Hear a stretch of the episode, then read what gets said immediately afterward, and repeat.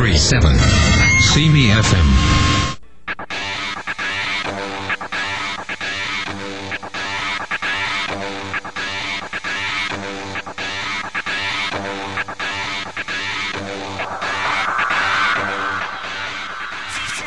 Aujourd'hui à Fantastica. Stéphane sera avec nous avec sa chronique scientifique. Nous aurons Guy avec sa chronique des jeux médiévals. Et bien sûr, notre table ronde habituelle. Tout ça après la pause. Fantastica. Tous les samedis de midi à 14h, c'est Fantastica, l'émission radio. Deux heures d'informations sur tout ce qui touche l'univers de la science-fiction, de l'horreur et du fantastique, en passant par le cinéma, la télévision, le comic book et la musique. Pour tous les amateurs et ceux qui désirent s'instruire et se tenir au courant sur ces univers passionnants, c'est un rendez-vous à ne pas manquer, samedi de midi à 14h.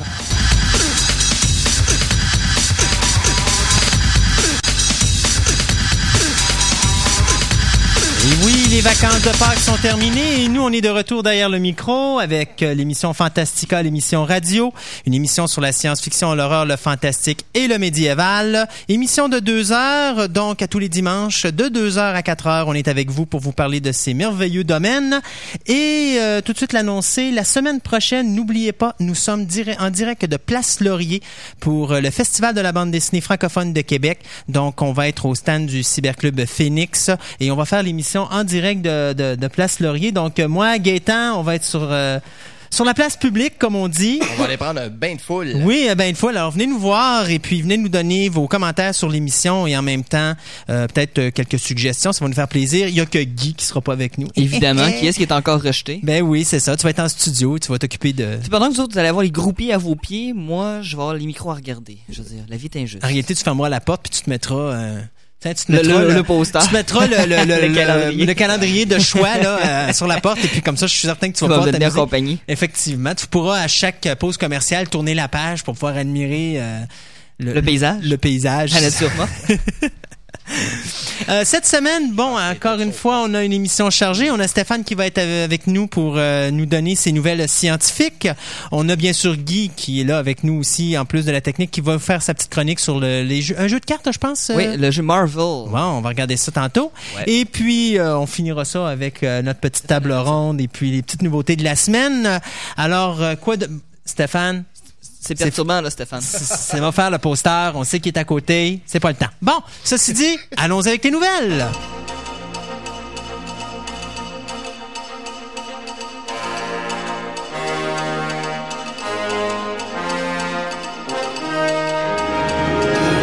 Bienvenue aux nouvelles de Fantastica. Alors, on va pourquoi pas commencer dans une galaxie près de chez nous? D'accord. Alors euh, le film dans une dans une galaxie près de chez vous bat tous les records présentement.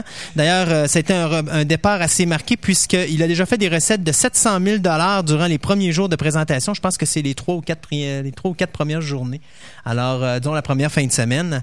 Euh, donc, il s'agit de la meilleure performance pour un film québécois depuis la sortie de La Grande Séduction. Puis il paraît même que ça dépasse les chiffres des invasions barbares. Coudon, ça veut-tu dire que dans une galaxie près de chez vous va gagner l'Oscar du meilleur film étranger l'année prochaine? Je peux-tu avoir des doutes là-dessus? Hmm, En tout cas. Je sais qu'il y a beaucoup de personnes qui ont dit qu'ils l'avaient adoré, qu'ils l'avaient vu parmi mes amis. Ouais, ben tous ceux qui aiment la série vont adorer le film, euh, je suis à peu près certain. Euh, c'est sûr que en fin de semaine, donc malheureusement la, la nouvelle que j'ai eue elle datait de la semaine dernière, mais en fin de semaine, donc euh, euh, la compagnie de distribution avait même annoncé qu'elle allait euh, lancer le film dans plus de salles que ce qui- de, enfin où est-ce qu'il est présentement? C'est-à-dire que si mettons il y avait 12 salles dans lesquelles il était projeté, ben là il va peut-être en avoir 24 cette semaine. là. Donc c'est une bonne chose en tout cas pour le cinéma québécois. Science-fiction, hein, on a toujours dit que la science-fiction, l'horreur, le fantastique, ça pogne quelque part.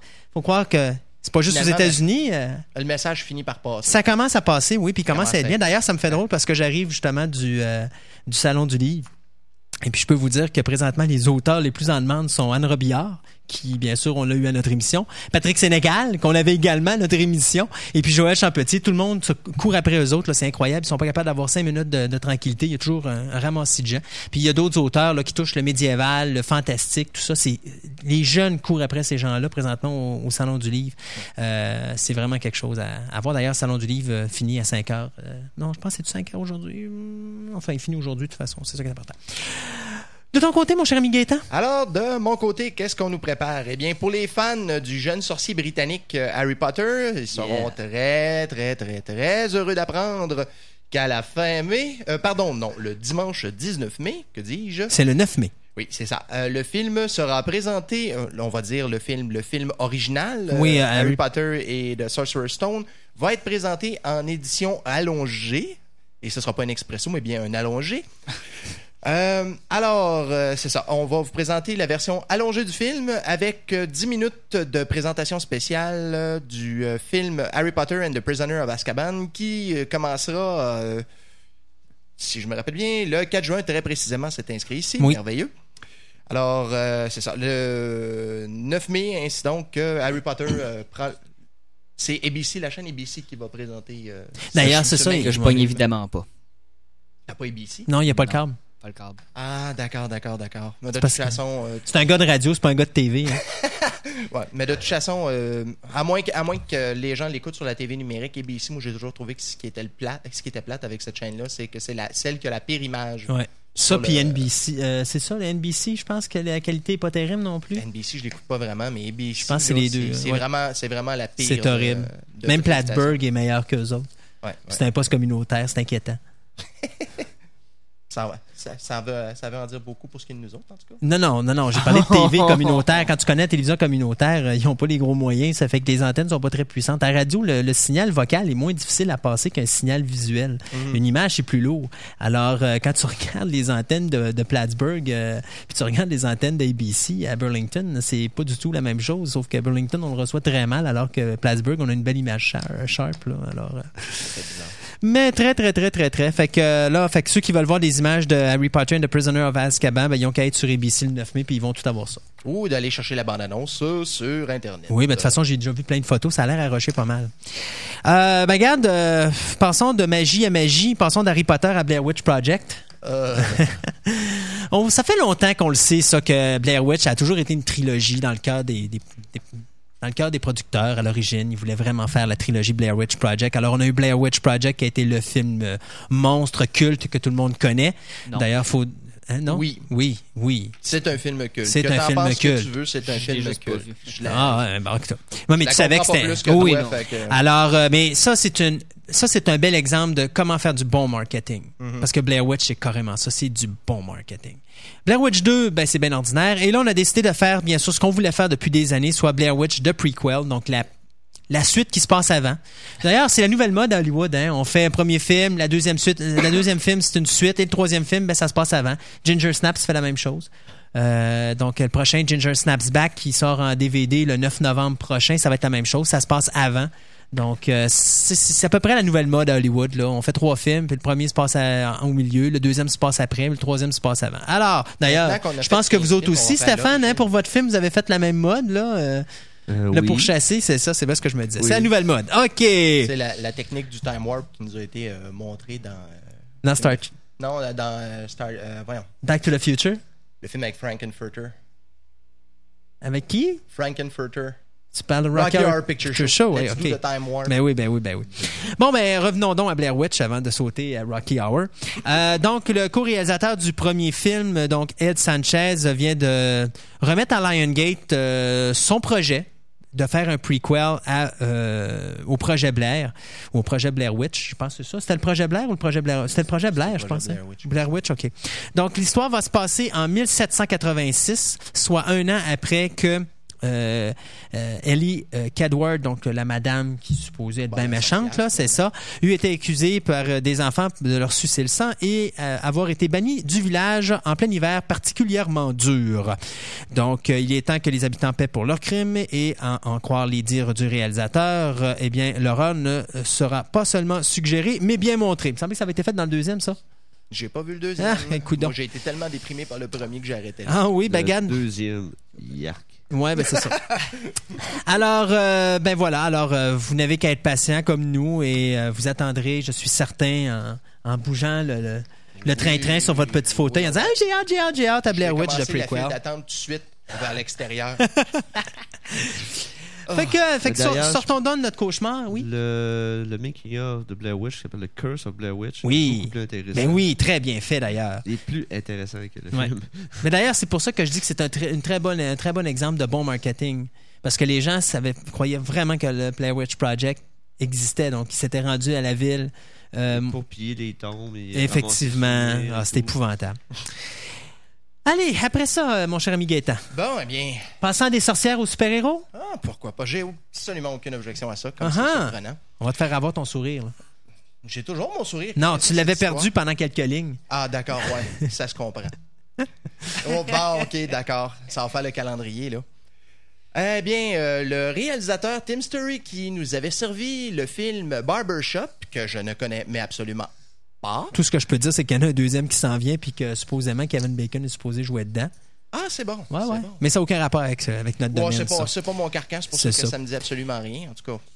Euh, toujours est-il que ce réalisateur a été engagé pour réaliser le film Fantastic Four, basé Hey. sur un comic book de Marvel. du Dommage pour euh, euh, Sam, euh, Sam Winji. Euh, comment qui? Sam, dans Lord of the Rings. Ah, Sam Gamgee. Ouais, Ouais, Sam. Gamgee, excusez. Gamgee. Gamgee. Gamgee, Gamgee, Whatever. Gamgee, Gamgee. Donc, euh, on parle de quoi? Là On parlait, c'était son nom, c'était Sean, Sean Astin. Aston. Sean Astin. Ben c'est ça, il, avait, il Ouais, était ben, bien intéressé puis il voulait l'avoir. il voulait avoir euh, George Clooney pour jouer. euh, C'était pas une mauvaise idée? Richards. Non, non. C'est juste l'âge qui- qui comprend- Non, non, non, non. regarde, j'ai- déjà de la misère avec, euh, avec George George, Clooney. T'as de la misère avec Georgie? imaginer en scientifique euh, avec des tempes grises. Quoi que les tempes grises, peut-être que. Ils les avaient déjà. Ah, j'ai jamais vraiment remarqué personnellement, c'est pas mon genre. Euh, mais. C'est euh, ça que s'il n'y a pas de poitrine, tu le regardes pas. Hein? ben, regarde. là. On va D'ailleurs- pour notre, pa- notre patrie. Ouais, c'est ça. D'ailleurs, je te dirais qu'il y a tellement les tempes grises que maintenant c'est gris tout le tour. Fait qu'il y a de la tempe partout. Ah bon, c'est Ouais. bon. Mais en tout cas, toujours est-il que j'avais de la misère à l'imaginer en scientifique. Alors, euh, cette fois-ci, le rôle de Reed Richards serait confié euh, à qui, très précisément? Euh, personne. Es-tu bonne pareil? Non, c'est que l'acteur, les premiers acteurs qui ont été annoncés, euh, très étonnamment, il n'y en a aucun qui est euh, annoncé pour Reed Richards. On nous annonce actuellement Paul Walker dans le rôle de la torche humaine, Johnny Storm. Et on parle de Michael Chiklis, que l'on avait pu voir dans le film Soldier et dans la série de comics dans les années 90, euh, qui interpréterait le personnage de Ben Grimm, La Chose. Euh, Fantastic Four, il n'y a pas eu une version de fait a plusieurs années. Ah oui. Oui, une très Roger mauvaise Corman. version euh, faite par... euh, D'ailleurs, j'attends toujours ma copie. Euh, ok. la version, en tout cas, toujours est-il que c'était la version euh, Roger Corman de Concorde Film. euh, alors, euh, on sait ce que ça peut donner en fait effets spéciaux. Même, je te dirais, c'était atroce, les effets Oui, spéciaux. j'ai vu, euh, j'ai vu brièvement une copie. euh, Mais je, je te dirais que ce qui aidait pas, c'est que l'histoire n'y était pas non plus. Je te dirais que du côté, euh, la chose était excessivement bien faite. Le costume était beau quand même. L'animatronique du visage était bien réalisé. Mais dans l'ensemble, le reste, l'histoire était tellement mauvaise que. bon, c'est tout le costume de la femme invisible, là, c'était très réussi. Bien sûr. C'est probablement le, celui qui est le plus dur à, le plus dur à concrétiser à, l'ima- à- à l'écran. Mhm.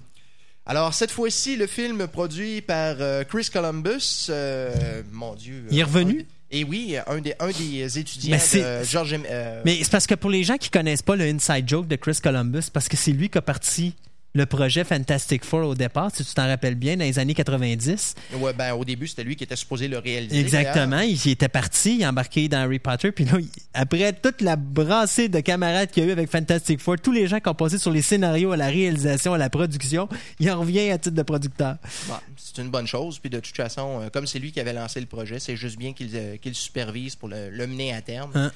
Euh, c'est ça. Alors, euh, le scénario, euh, ce que je trouve étrange, c'est qu'on parle de deux écrivains ici. Alors là, je sais plus vraiment lequel des deux est vraiment attaché au scénario, parce que ici, j'ai Mark Frost, que l'on connaît pour Twin Peaks, Mhm. et d'un autre côté, j'ai Michael Franz.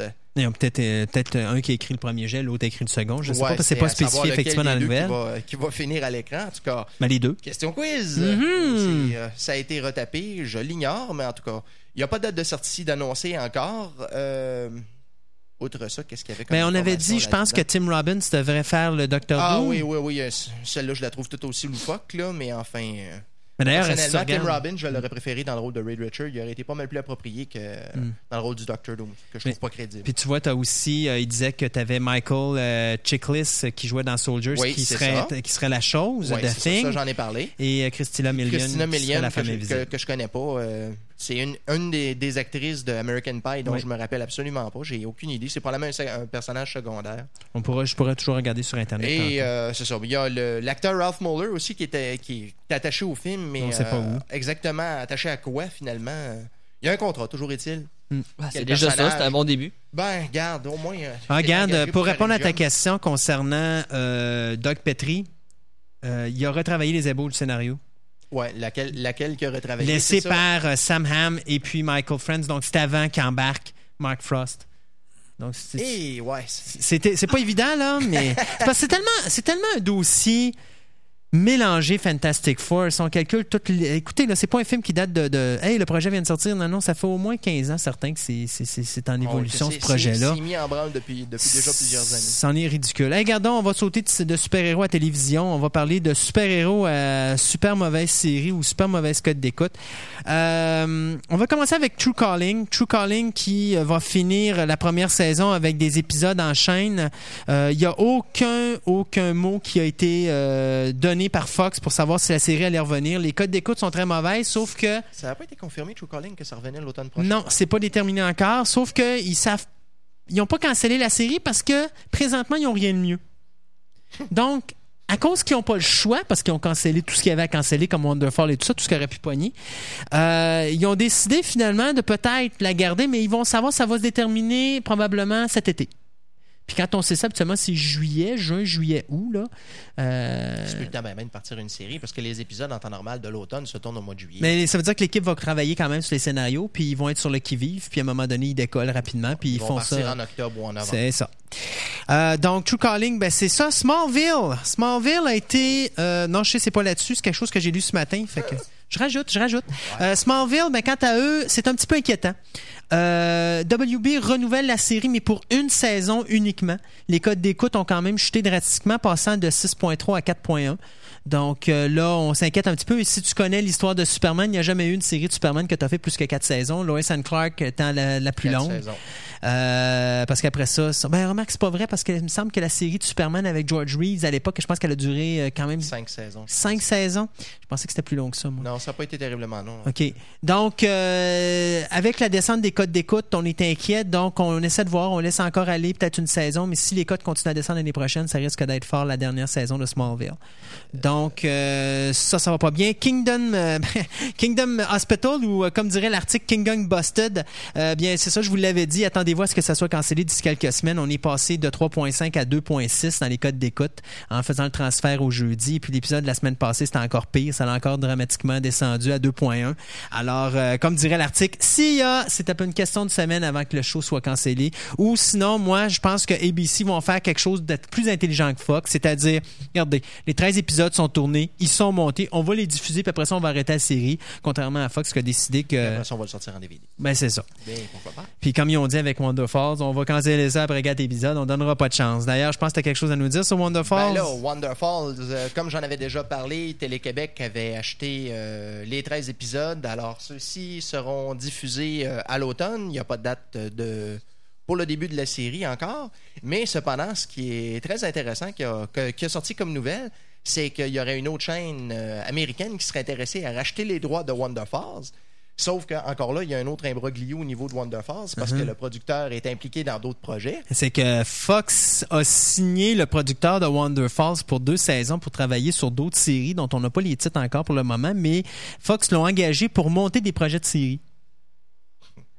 C'est niaiseux pareil, là. Je veux dire, moi, je sais pas, je serais le gars. Tu viens de me donner un contrat de deux ans pour faire des séries à Fox, mais ma série que je viens de créer, ils me l'ont cancellée après quatre épisodes. Je sais pas, moi, le premier, je dirais à Fox, regardez, je vais faire un deal avec vous. J'accepte votre contrat, mais vous me diffusez les neuf autres épisodes de, de Wonder Falls, au moins pour laisser la chance aux amateurs d'écouter les derniers épisodes.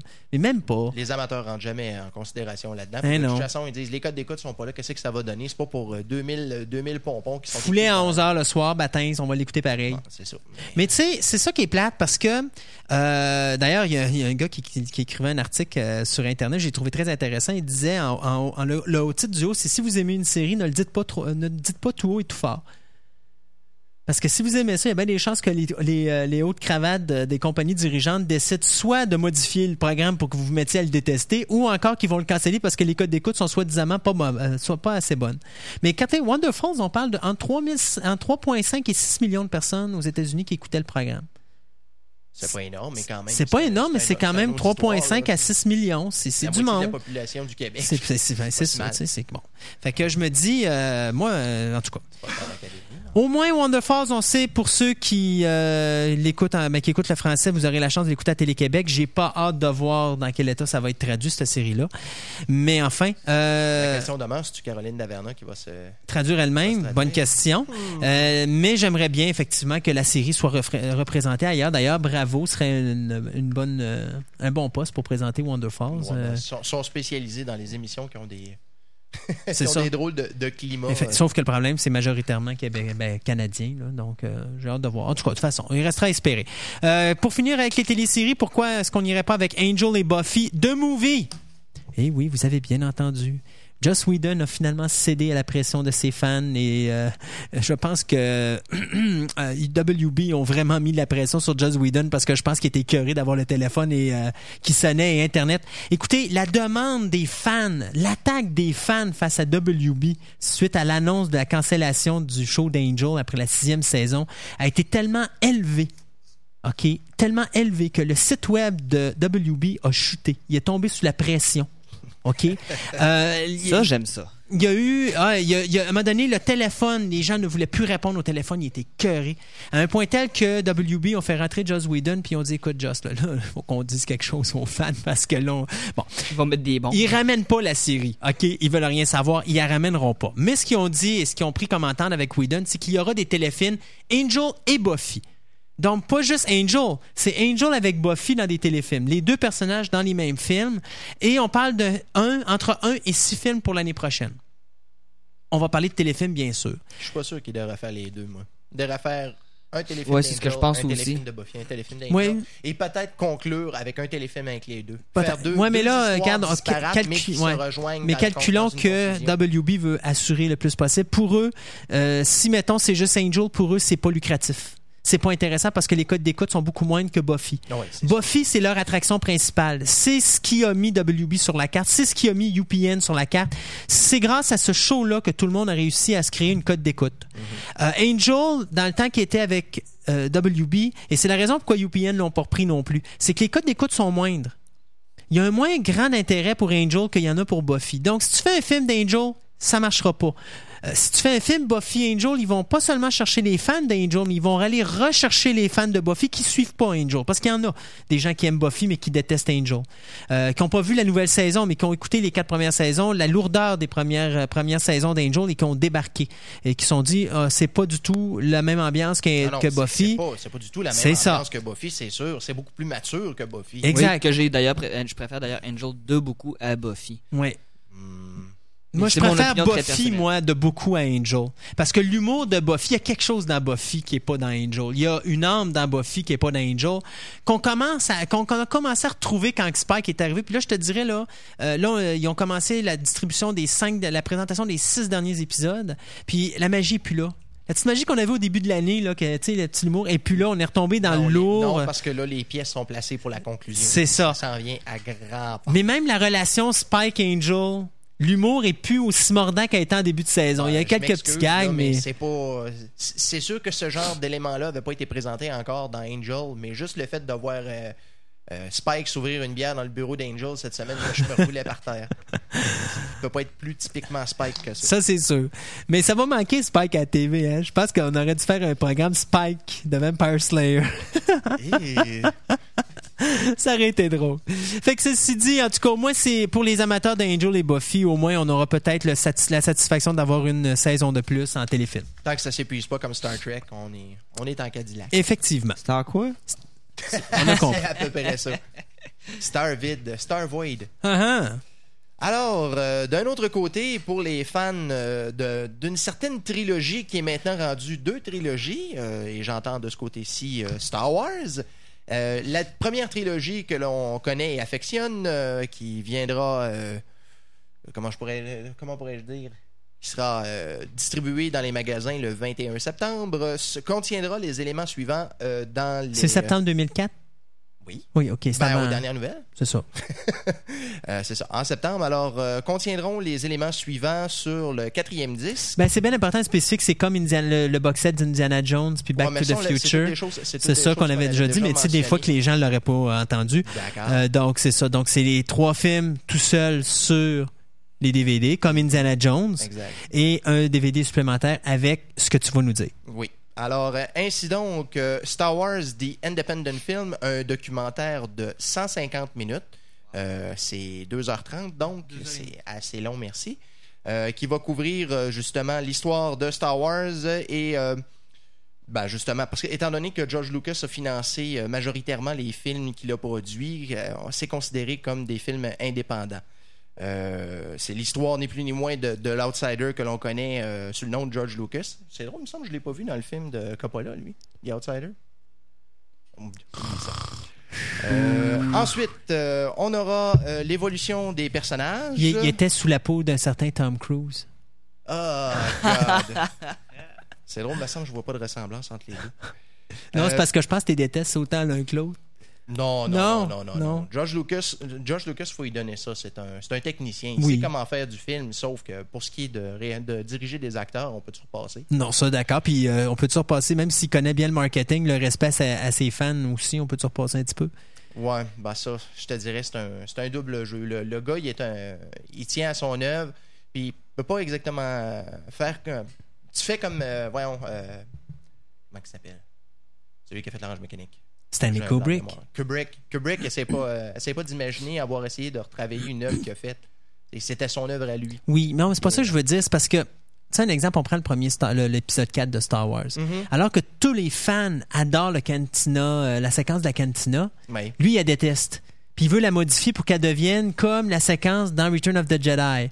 Où est-ce que tu as les fameuses, euh, les fameuses, tu sais, dans le, le secteur de Ça- Jabba, ça, là? pas entendu parler Oui, oui, oui, ah, non, non. Oh, non, non, mais il la refera pas parce que c'est impossible de la refaire. Mais pour lui, son idéal, c'était ça.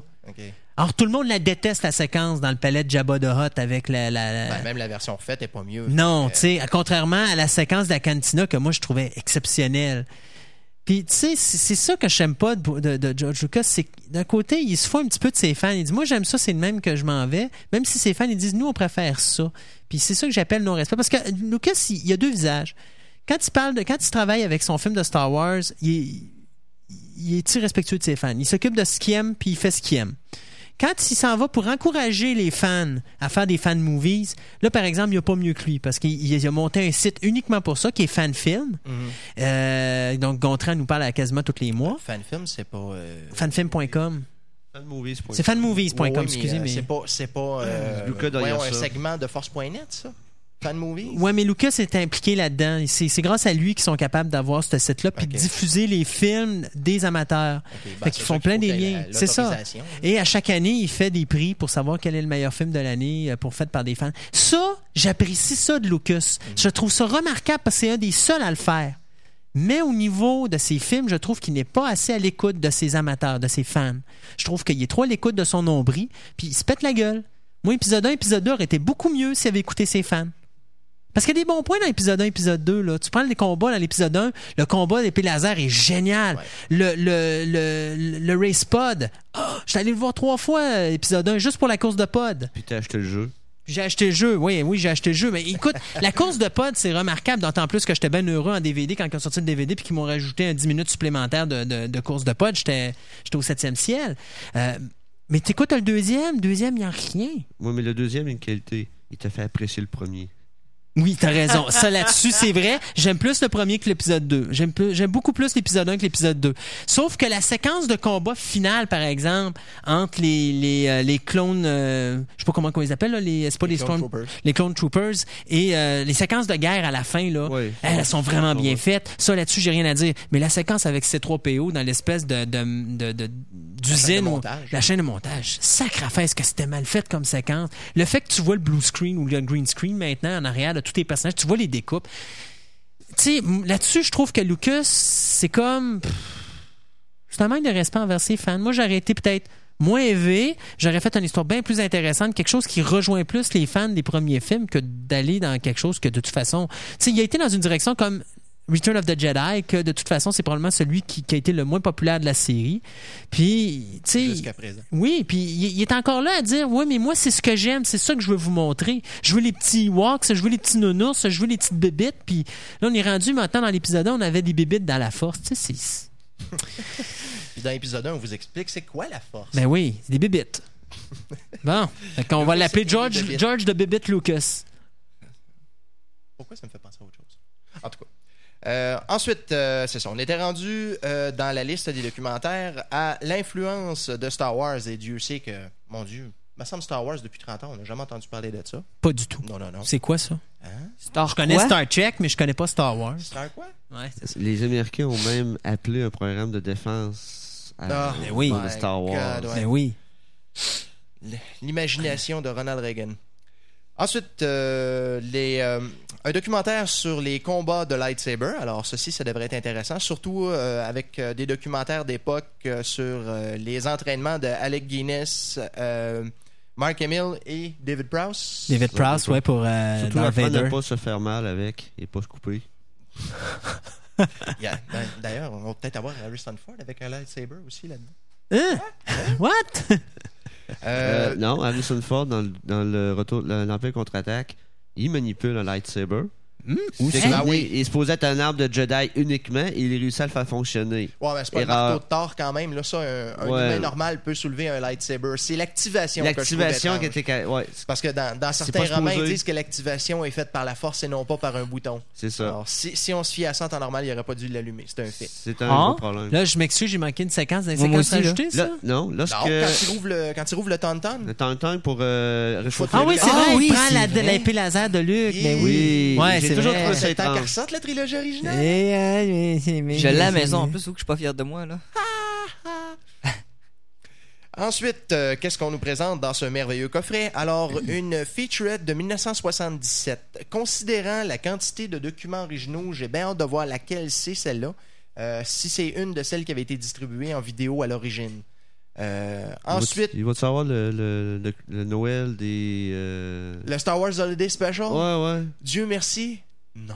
Ah. C'est quoi, c'était le Noël des Ewoks? Non, mais je pense que c'est quoi Un an C'est un show, c'est un show de variété. C'est en 78, un show de variété avec tous les comédiens de Star Wars, Parce avec que- les robots.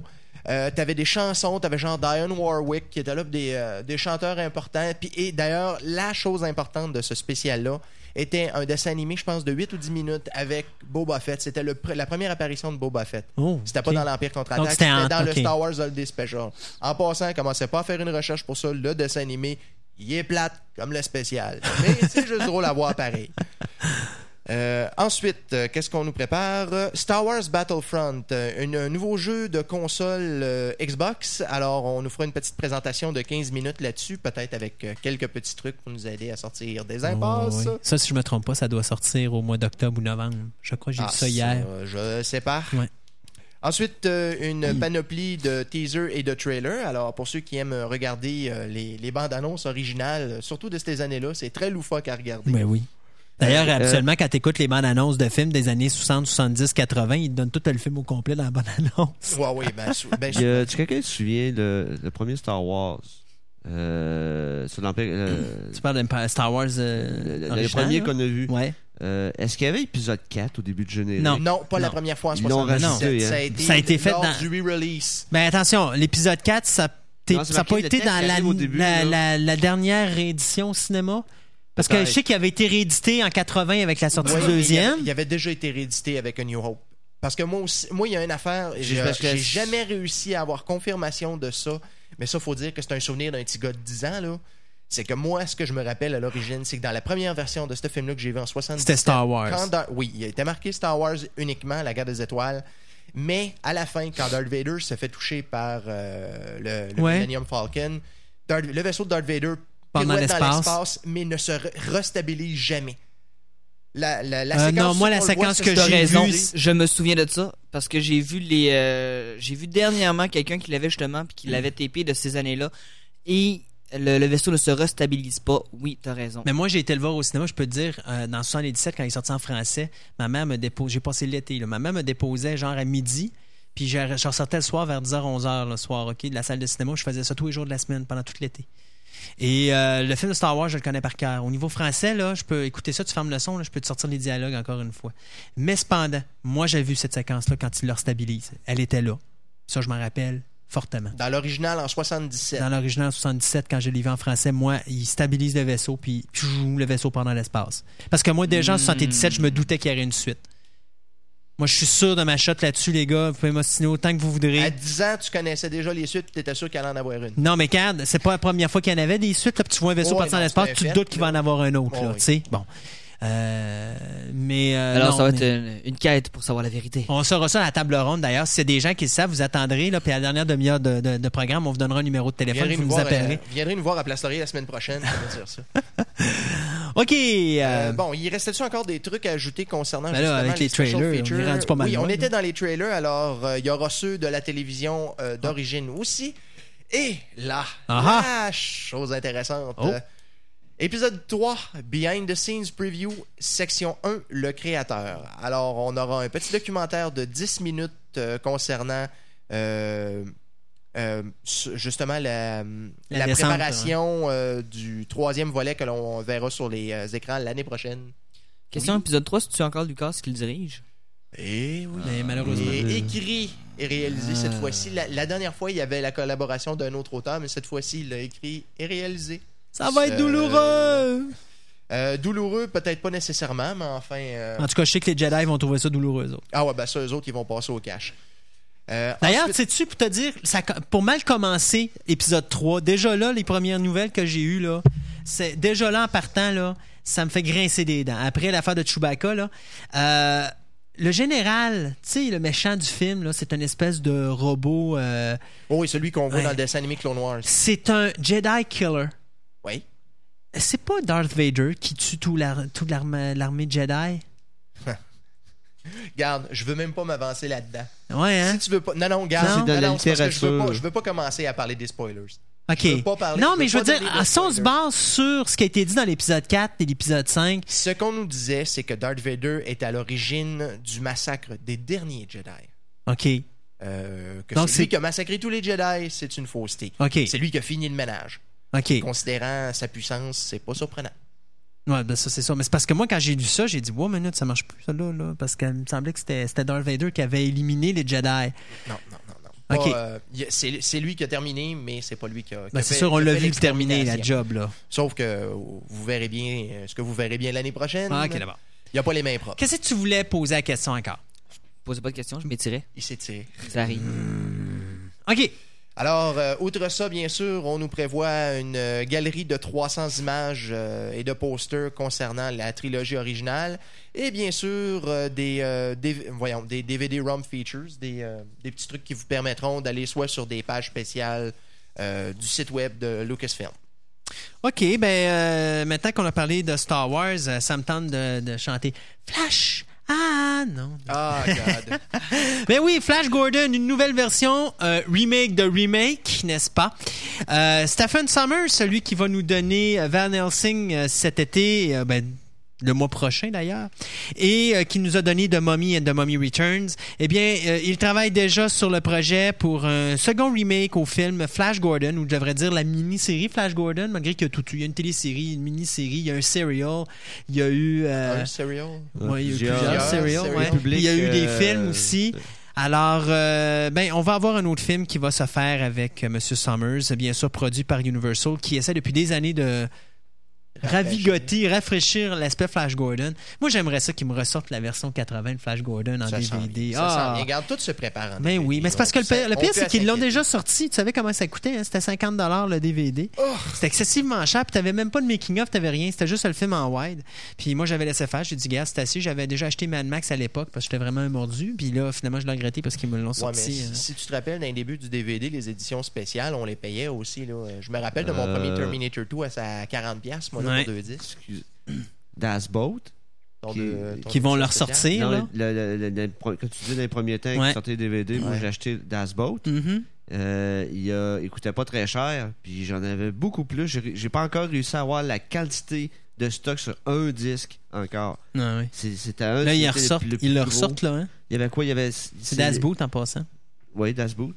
Puis euh, c'était une version entre. Il venait juste de refaire la version. C'était entre le film et la mini-série. Non, c'était la mini-série, Elle était pas complète. mais Euh, euh, il avait rajouté des sons, il avait fait revenir des acteurs Oui. pour dubber le son, effectivement. Puis euh, c'était c'était vraiment près, ça fait 6 heures. Et J'ai l'avantage du... vu rien de comparable Ouais. encore. Et l'avantage du DVD de Das Boot, c'était justement le fait qu'on avait la version anglaise Et allemande. et allemande. Il paraît que ceux qui connaissent l'allemand, ils remarquent tous les accents parce qu'ils ont vraiment été chercher Ouais. les différents accents à travers l'Allemagne. Ouais. Je regrette de ne pas avoir suivi Ouais, c'est le genre de subtilité Mais, que euh, tu perds automatiquement en anglais. Ils le ressortent, là. Tu vas être content, c'est un 3 DVD 7, alors... euh, Ok, lui, il faut le plus cher. Pour ceux, pour ceux qui veulent faire des films québécois avec plusieurs accents, comme quelqu'un du lac Saint-Jean, de la Beauce, ouais, c'est faisable, Gaspésie, ouais, On est ben, prêt, on est prêt. ça, autre frontière, parce qu'ils vont perdre les gags.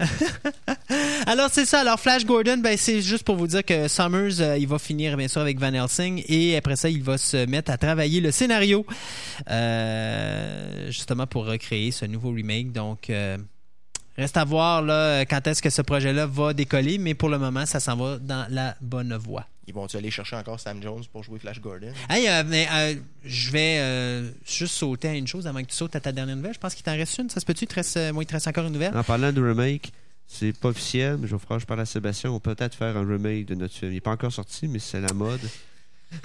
Oui, oui, Avec euh, trame sonore modifiée et augmentée. Ouais, c'est ça. Non, mais là, c'est ça. ça- Avant de sauter à Metropolis, euh, Gaëtan, euh, j'ai vu de quoi sur Internet cette semaine, je voulais pleurer. Vous savez, moi, la télévision réalité, là, OK, euh, c'est tout juste si à chaque fois que je vois pas une émission réalité à la télévision, je me ramasse pas à l'hôpital parce que je deviens complètement fou, hystérique.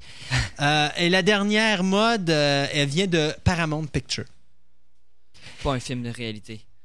Et vous allez rigoler quand vous allez entendre ça. Vous savez que présentement, Star Trek, ça va très mal. Et UPN, tu sais ce que je veux dire?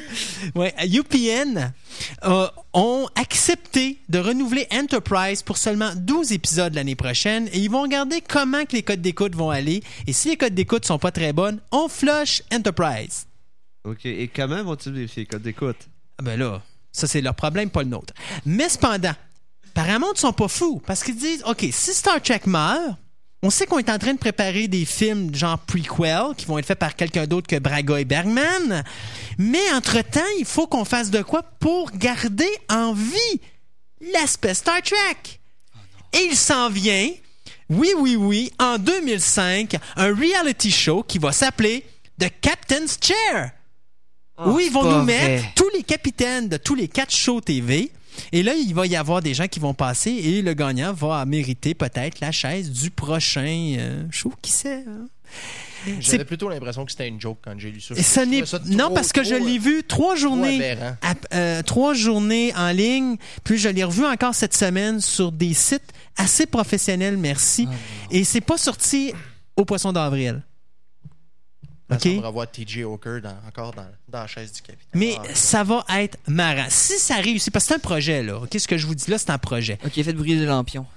Mais ça me surprendrait pas parce que la, la réalité virtuelle, écoutez, là, vous avez, vous avez un programme de réalité virtuelle présentement qui passe à la télévision sur la chirurgie esthétique. Là. C'est la folie aux États-Unis, les codes d'écoute. Pff, D'ailleurs, c'est à- grâce à ça qu'il faut qu'on dise que Wonderfall est décédé parce qu'il a ramassé l'horaire de Wonderfall. Puis depuis ce temps-là, pouf, les codes d'écoute sont merveilleuses.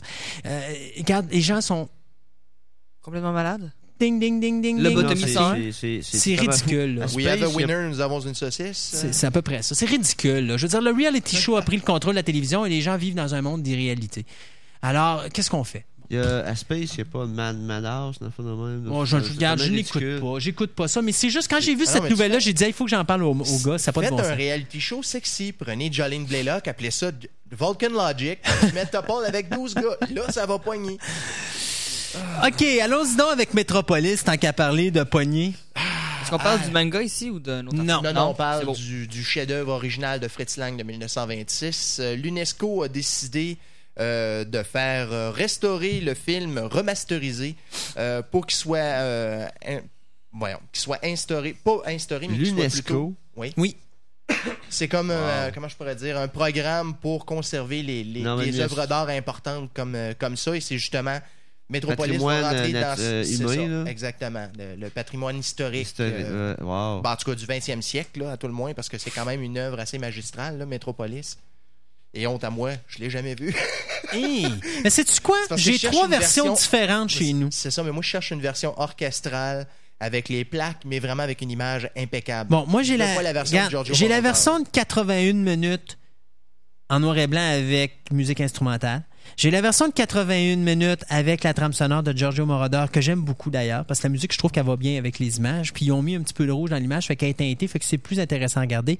Et j'ai la version 126 minutes avec les séquences manquantes, mais t'as des euh, photos à la place des images. C'est pas vraiment des bobines de film, c'est à un moment donné ils te mettent une photo puis te mettent du texte, ou encore ils vont te mettre du texte plus long pour expliquer les séquences qui sont pas là. Mais elle dure au total 126 minutes, ma, version. ouais. Ça, moi, je, les, les séquences qui sont juste des, euh, des images, me semble, j'aurais fait sauter ça. là. Non, mais c'est parce que c'est voulu, parce que c'était la demande. Mais sauf que l'instrumental est tellement. Tu sais, c'est comme Génosphératu à la maison, la version originale de, je pense, c'est une 1921. euh, hmm, 21, 23. 20, moi, je pense que c'est 21 plutôt. Et, euh, batin, c'est. Avec la musique instrumentale, c'est pénible. Fait que je baisse le son, j'écoute le film. ça me donne mal à la tête quand je finis ça. Regarde, je me suis tapé en quatre jours, je me suis tapé euh, le cabinet du docteur Caligari, je me suis tapé Metropolis, je me suis tapé Nosferatu, puis je me suis tapé, euh, je me suis tapé, mon dieu, c'était quoi l'autre? Une bonne C'était quoi? C'était quatre classiques euh, noirs. Things to Come, OK. celui-là. qui lui est parlé là. Lui parle- euh, Mais parle- même Things to Come de 1936, le visuel est wow, mais c'est Ah, chaotique comme film parce que One Thing to Come, c'est euh, une histoire de G. Wells. ouais, c'est ça. Ça, Qui est très bon, Ça- mais ça c'est chaotique comme Ça a été histoire. fait avant la première, Deuxième Guerre mondiale. Donc, Oui. les scènes qu'on voit là, c'est pas des, des, Des séquences prises C'est de- pas ouais. des prises de vue de journalistes de la Deuxième ça. Guerre mondiale.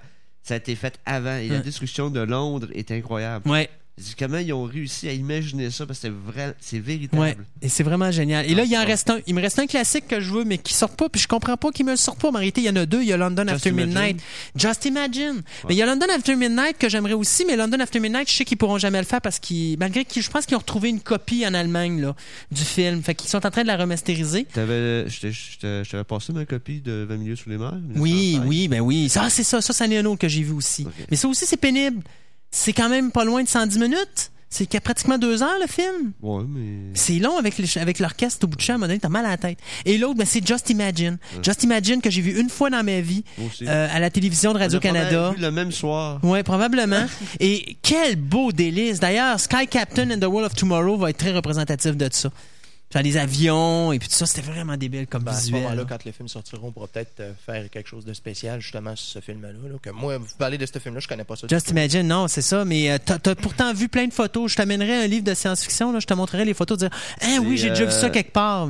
C'est une photo de New York où t'as plein d'avions. Puis il y a deux avions arrêtés un côté de l'autre. Puis t'as le gars sur l'aile en train de euh, d'embrasser. Oui, oui, je connais, je connais, j'ai vu des séquences de ça. Je sais pas si vous vous rappelez de la série documentaire C'est arrivé à Hollywood. Oui, qui oui, oui. Oui, oui, J'ai exactement. vu des extraits Oui. dans- là-dedans. Effectivement. Et d'ailleurs, Metropolis a pris, euh, c'est ba- ben, je dirais pas c'est basé, mais il y a beaucoup les séquences d'avions dans, dans le ciel là. C'est très représentatif de John, Just Imagine. OK. Mais c'est quelle année, ce film-là? Euh, Just Imagine. 1930 quelques. Il me semble que c'était pas avant euh, Metropolis. C'est tout autour de la même. Regarde, euh, fais ta nouvelle, je vais te donner l'information. euh. Bon, alors, finalement, Metropolis sera bel et bien euh, sauvegardé euh, pour euh, l'histoire de l'humanité. Alors, ce sera quelque chose de fort intéressant. Et peut-être, étant donné que cette version-là aura été remasterisée, on nous donnera une édition DVD euh, soit haute définition, parce que de toute façon, le standard DVD euh, aura tendance à changer euh, probablement l'année prochaine ou d'ici deux ans. Ah Alors, euh, là, on Ah aura ah. droit à... Christophe, tu m'en dois une. On aura droit à une, une version DVD euh, standard et probablement fort, euh, fort probablement une version Blu-ray disc lorsque le Blu-ray disc commencera à. Ouais, parce que ça, ça, s'en vient en T'es en train de 2005. dire que 2005. mon lecteur DVD présentement est Non, désuet? non, non, non. euh, le Blu-ray disc, pour ceux qui connaissent, qui connaissent le, le marché du DVD, le DVD actuellement, euh, pas, qu- pas qu'il atteint un, un- un plateau, mais c'est parce que si tu veux aller vers la haute définition, la capacité du disque actuel est pas suffisante. On parle, on parle de 4.3 gigs de capacité sur un, un- sur euh, une DVD. couche, un côté. c'est ça, sur un, un red, c'est un red. euh, Non, c'est bleu. rouge? C'est c'est bleu, me semble. hein? C'est bleu, c'est parce que c'est- Ouais, le- Non, le- il me l'autre- semble qu'eux autres, ils l'appellent d'une autre couleur. J'ai lu un article Euh, là-dessus, là, c'est un non. autre couleur, c'est le red. euh, le- le- un CD ra- euh, standard, c'est un laser rouge. Et les C'est ça. DVD, c'est bleu. Sauf Ok, que, ben, eux autres, le je pense bleu- qu'ils Ce qu'on appelle disaient le que- bleu DVD, c'est que tu pourrais utiliser un autre bleu, OK. qui c'est ça, puis ils vont augmenter jusqu'à 24 gigs. 24, 27, en tout cas, c'est c'est très, très Oh, haut. Mais je vais être capable de l'utiliser sur le mien ou... C'est que tu pourras pas Non. mettre de Blu-ray disc dans ton lecteur, Non, mais tu ça. pourras mettre tes films que tu as déjà dans le Blu-ray disc. Il a été il a été construit pour que tu puisses faire la lecture, un peu comme euh, C'est pas, c'est pas difficile à comprendre. Lorsque tu es capable technologiquement de graver chez vous un disque, la nouvelle génération est déjà prête. Donc là, on est capable de faire des DVD. Donc l'industrie s'est préparée, ils We're vont nous sortir d'autres choses. Et D'ailleurs, Sony, a- Sony a, damé, a damé le pion à plusieurs autres euh, compagnies en, en faisant avancer le projet si vite que ça, parce qu'il y avait un autre consortium qui préparait un autre format, le HD-DVD, puis ça, c'est en train de... Pas que ça s'est planté, mais étant donné que l'autre va de l'avant, C'est ça. c'est soit que tout le monde va s'en aller vers le Blu-ray disc, ou euh, on va se ramasser avec une guerre dans le genre euh, VHS bêta euh, dans les années 80-90. Puis ça, on parle, on parle de 2005. Euh, C'est l'automne 2005 que ça sort. Euh, si, Mais euh, c'est aussi pour euh, le, le- le marché de la musique. Ils veulent. Là, on on a tout- toute la musique qui existe là, c'est sur CD mhm, et c'est en stéréo. Là, ils veulent développer le marché DVD en bio. 5.1. 5.1. Hmm. Oui, puis c'est ça qui est mieux, parce que tu écoutes ton Ça, disque, t'as l'impression d'être... Ça vaudrait la peine. d'en Oui, effectivement. Et, ben, ça, ça existe déjà, allez chercher. Mais chez Ben, nous il autres, a- on travaillait il sur il ça quand j'étais à Il y a déjà des disques qui sont sortis en DVD. D'ailleurs, euh, c'est Delicate Sound of... euh, pas Delicate Sound, euh, qu'est-ce que je disais? Dark Side of the Moon l'année dernière, qui a été fait en 5 ans. Oui, mais Euh, ça, nous je l'ai pas euh, entendu, je sais pas ce que ça donne, là. ah, c'est quelque chose parce que nous autres, à Drummond, on travaillait déjà sur cette technologie-là, commençait à mixer nos affaires en 5.1. Puis ça, je vous parle d'il y a trois ans. Fait que euh, c'est ça que la technologie est déjà rendue.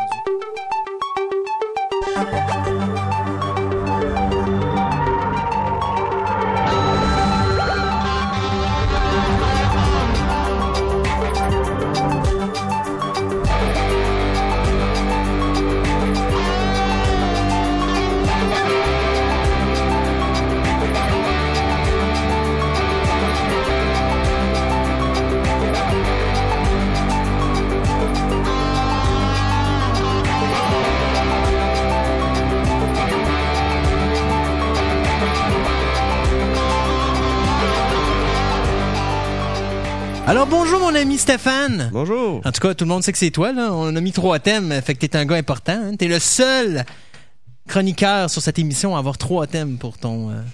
Hey, D'ailleurs, on a de sorte à la semaine prochaine? Ouais, je serai pas là. Ça, non, non, non, non, c'est pas pour ça. Mais remarque, il y a ça un petit peu, là, mais c'est pas vraiment ça.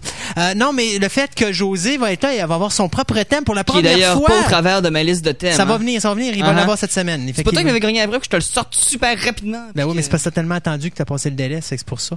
Ceci dit, euh, on est rendu dans les nouvelles scientifiques.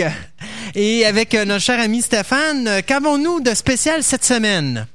Bon, ok, cette semaine, euh, moi j'ai eu une semaine très chargée. Ben, je vois ça, hein? Trois pages?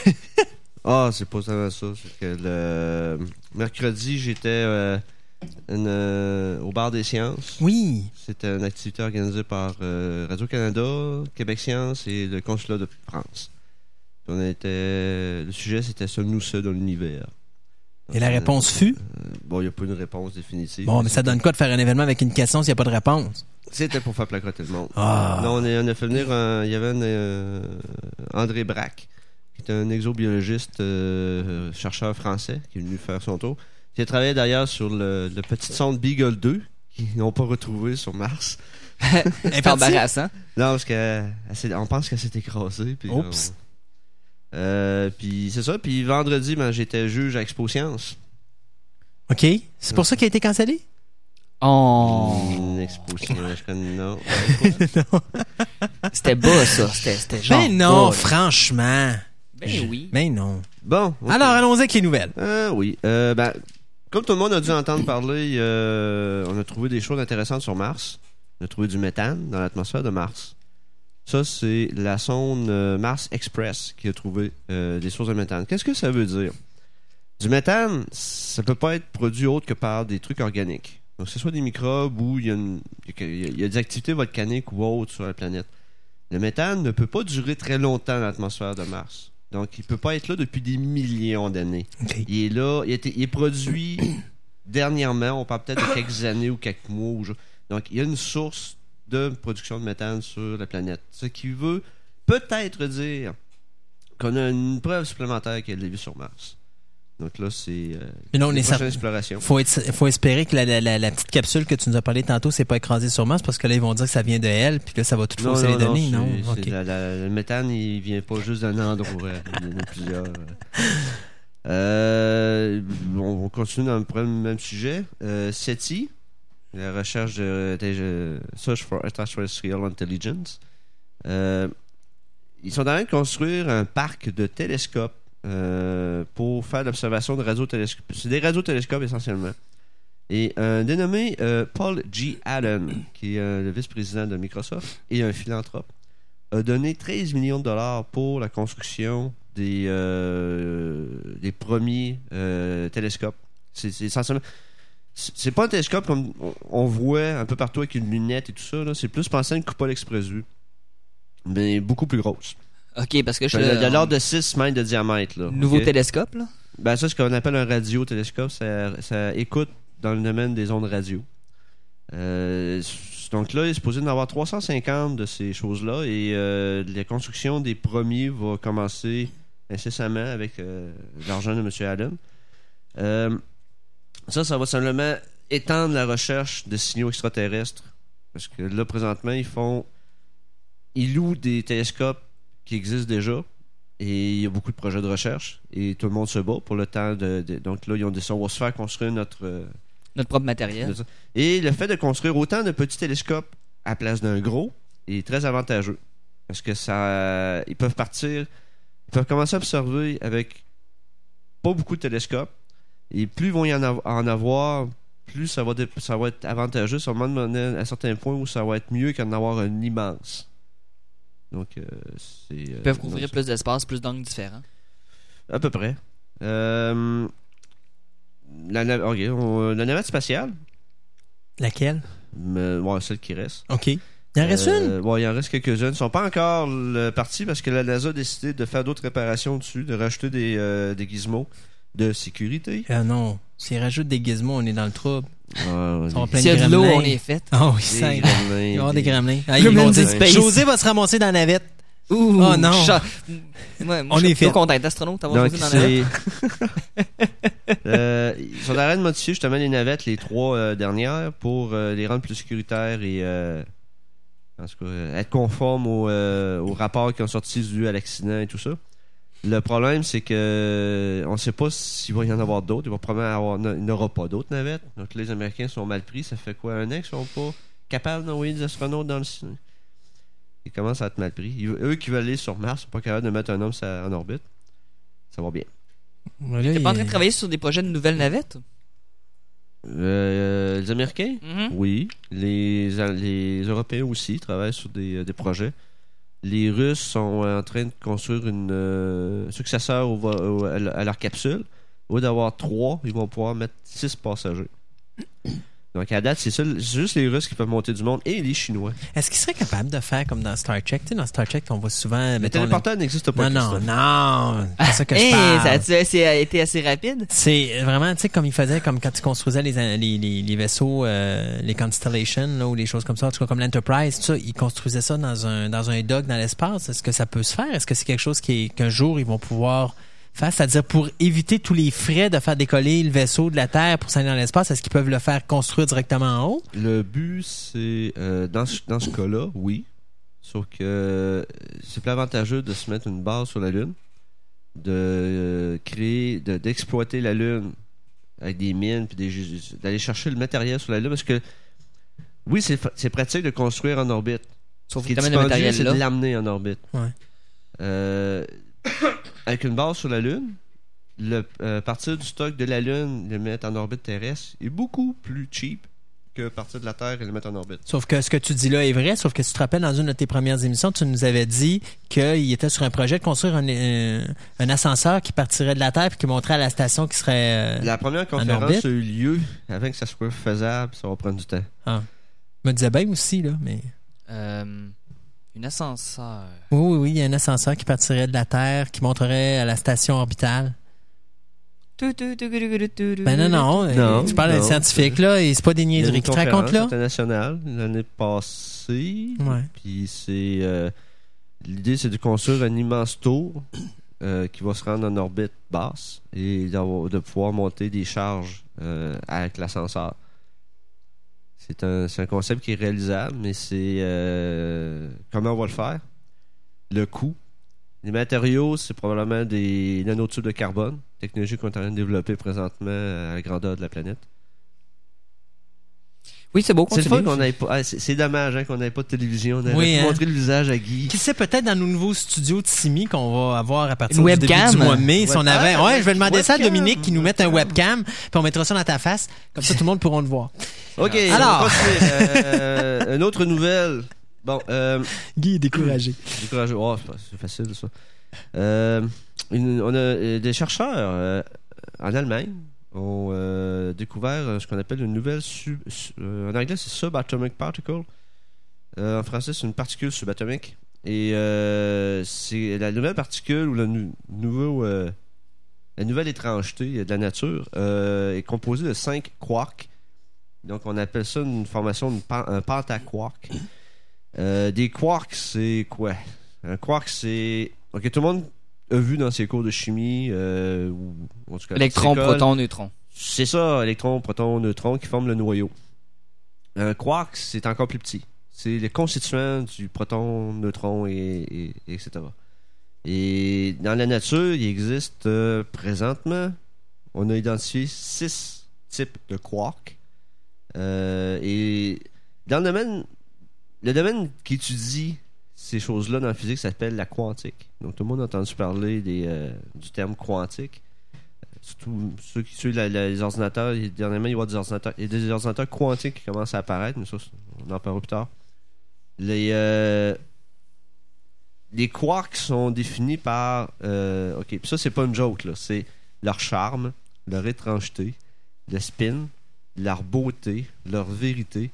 C'est des termes français, mais en, anglais, ils ont des équivalents. Et ça, c'est ce qu'on appelle les nombres quantiques. Et essentiellement, les quarks, on a le up, le down, le strange, le charm, le bottom et le top. Euh, ceux, qui ont eu la chance de voir le dernier épisode de Stargate de la saison 7, il y a une joke au début. O'Neill se rase, puis il y a Jackson qui appelle, l'appelle au téléphone. Là, il pose une question. Puis là, O'Neill dit Hey, Damien, j'ai une question pour toi. Puis là, O'Neill, il est en train de faire un, un mot croisé.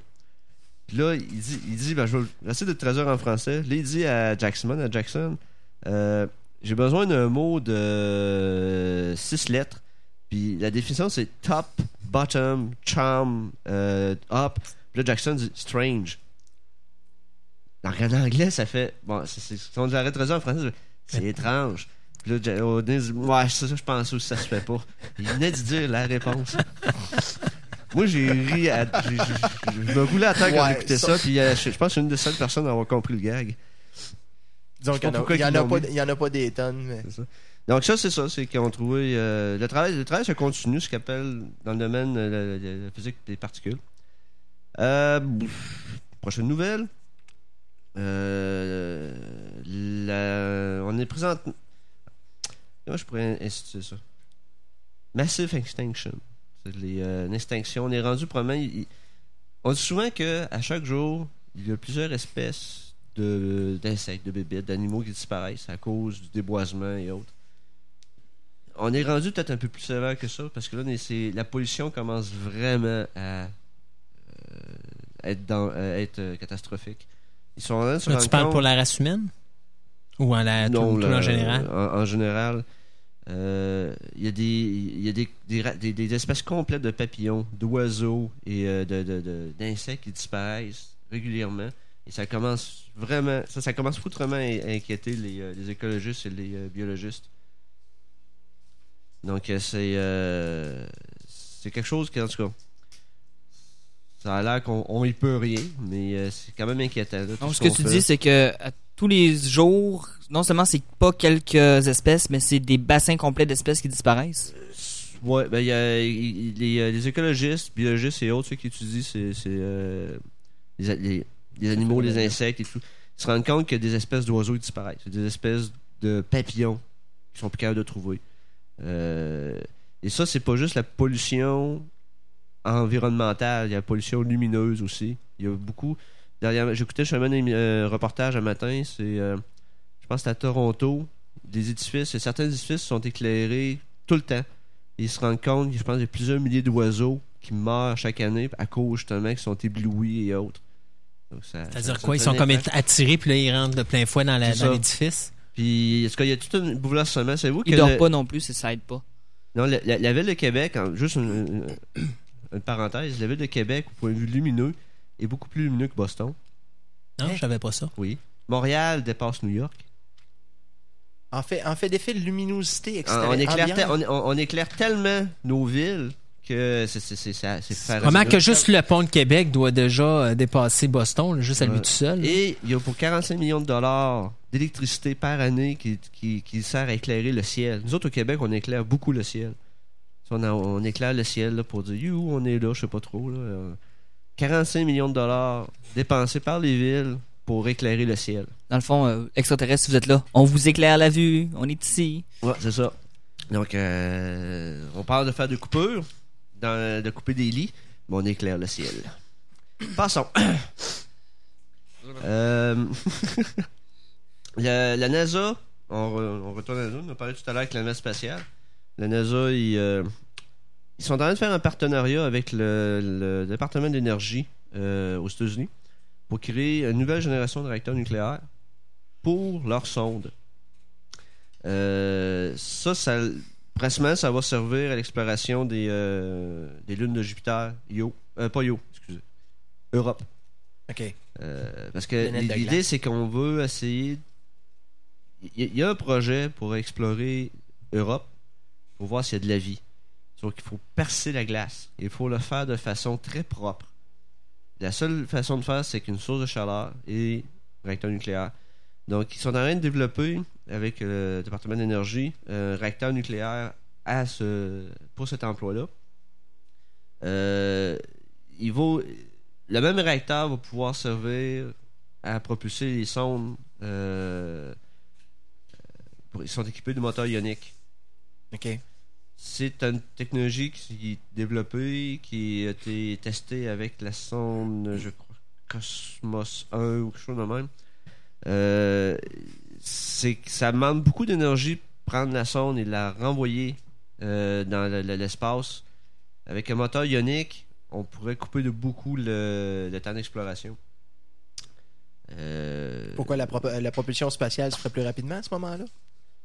Le, moteur ionique est plus efficace qu'un moteur chimique à cet égard. Donc, euh, ça prend plus de temps que l'accélération, mais si on va être capable d'explorer, d'envoyer des sondes à, à l'autre bout de la, gala- euh, du système solaire, ça prendra pas des années, ça peut prendre des mois. OK. Donc, ça, c'est intéressant aussi. Euh, bon, on va finir sur quelque chose de, de- de rapide. Euh, Sedna, le- la pseudo-planète qu'on est- on, est- on a découvert. Parce qu'on pensait qu'il n'y avait rien après Pluton, mais là, on a découvert quelque chose. Ouais, c'est vrai, ils ont découvert une autre planète dans le, dans le système. Ouais, c'est ça le système solaire le- ou. euh, Ouais, système solaire. Le débat est encore ouvert. C'est une planète, c'est un caillou, c'est une planétoïde, ils ne savent pas trop parce que c'est petit. Il avait une, euh, une bizarreté, c'est que Sedna se con- avait une, euh, une orbite étrange et ça se comporte. Son comportement n'était pas rationnel. Il, il, ça- il dit il doit quelque chose autour qui bouleverse Sedna. Donc on dit il doit avoir un satellite. Non, il n'y a pas de satellite. C'est euh, c'est un. Il n'y a rien autour qu'on a vu encore qui expliquerait son orbite Son ou comportement son irrationnel. comportement étrange. Donc ça, ça c'est un gros mystère, mais euh, il continue d'observer. C'est intéressant, on, peut, on va apprendre bien des choses. euh, Ouais, mais on n'a pas d'idée non plus c'est quoi la, la durée complète de son, euh, de son parcours, étant donné qu'on vient de la découvrir. Je veux dire, on ne sait pas exactement où c'est qu'elle se place dans le temps, à quel, à quel endroit? Je veux dire, co- comment ils peuvent savoir son... euh, Ben, la distance Son orbite? 76 unités astronomiques, donc c'est 76 fois la distance Terre-Soleil. Euh, Pluton, on donnait un exemple, Pluton à 2 points- à peu près 2 km, 2.2 km de, de- diamètre et, euh, et Sedna à 1.7. Donc c'est à peu près la grosseur de. C'est vraiment très très très petit. C'est-tu plus gros, plus petit que la Lune? Plus petit que la Lune. La, Plus petit que la Lune- Lune? la- la Terre a 12 000 km de diamètre. La Lune, à peu près 2 3 000, chose comme ça, de mémoire. Donc, euh, non, c'est ça. Sen- Senna va occuper quelques astronomes pendant, encore pendant longtemps pour essayer de savoir exactement c'est quoi. Puis, ils vont peut-être trouver d'autres choses plus loin que Senna. Ou, euh, c'est intéressant. Euh, donc, euh, le résumé, je vais passer rapidement. Une petite démarre. Euh, on, on sait tous que en Antarctique, ils ont découvert un lac d'eau non gelé qui s'appelle le lac Vostok. Et euh, il y, a des projets pour aller explorer ce lac-là avec des sondes pour voir qu'est-ce qui arrive. On a trouvé un autre qui s'appelle le lac Vida. euh, qui est à 19 mètres sous la glace. Et le- l'explication est- assez simple. Pourquoi c'est pas gelé? C'est qu'il il, euh, c'est des lacs avec un taux de sel incroyable. C'est des lacs très salés. Donc, euh, on sait tous que le sel fait fondre la glace. Mm. Donc, c'est facile à. Donc, c'est des, c'est des- des choses assez étranges, mais il y a probablement moyen de trouver des formes de vie quelconques. De, on parle pas de, de bébites qui vont nous dire, qui vont jouer aux échecs avec nous autres. Là. Mhm. On parle de, de bactéries ou de, de choses de, de base. Euh, alors, une petite rapide aussi. euh, lorsque. Ok, ça, c'est, ça, tombe, ça, ça, ça- c'est totalement différent. ça sort de l'exploration spatiale. Euh, lorsque les policiers trouvent un cadavre dans le bois, qu'est-ce qui est arrivé au cadavre? Fouille-moi. Depuis plusieurs années, ils ont une théorie, ils regardent des bébites, ce qu'ils appellent les magots, les petits vers et tout ça, et ils sont capables de, de savoir depuis combien de temps il est là, puis comment il est mort. Sauf que là, il y a un chercheur qui est en train de remettre en doute euh, des, euh, des chiffres parce que toutes les études ont été faites sur une année. Il y a quelqu'un qui a essayé de faire. On va faire ça sur deux ans comme étude, se rend compte qu'il y a des variations. Donc, ça peut peut-être remettre en question tout le côté euh, médecine légale des bébites sur les cadavres. Bon appétit. Et euh, c'est ça. Puis, Une petite euh, dernière? Bon, une dernière, dernière. Euh, ils sont, re- ils sont re- rendus compte que euh, les cellules adipeuses, le, le gras, pouvaient aider à la, à la reformation des. euh, ou plutôt la réparation des fractures. Ils ont fait des tests sur euh, des souris et des petits animaux. Ils ont mis des cellules adipeuses dans des fractures de, osseuses. Et la fracture s'est réparée beaucoup plus beaucoup mieux, euh, plus facilement et, et. Donc, euh, je sais pas si ça va testé sur les humains, ça pourrait être. Ça, vraiment des, des fractures ouvertes ou des, vraiment des, des, des cassures de- d'os et autres, là, ça pourrait être la- une solution euh, bon marché. Fait que comme ça, le- la liposuction va servir à quoi? On va faire du recyclage. Ah ouais, du recyclage. On va- euh, on va ça- recycler dans les marques. Toujours, ça. ça je n'aurais pas encore quelques. Quelques demi-heures, mais malheureusement, on ne les a pas. Non, c'est ça. On va peut-être vous parler de, vraiment de, de SETI. Ben, ça serait le fun. Oui, oui, oui, ça serait le fun. Euh, ben, écoute, merci beaucoup, Stéphane.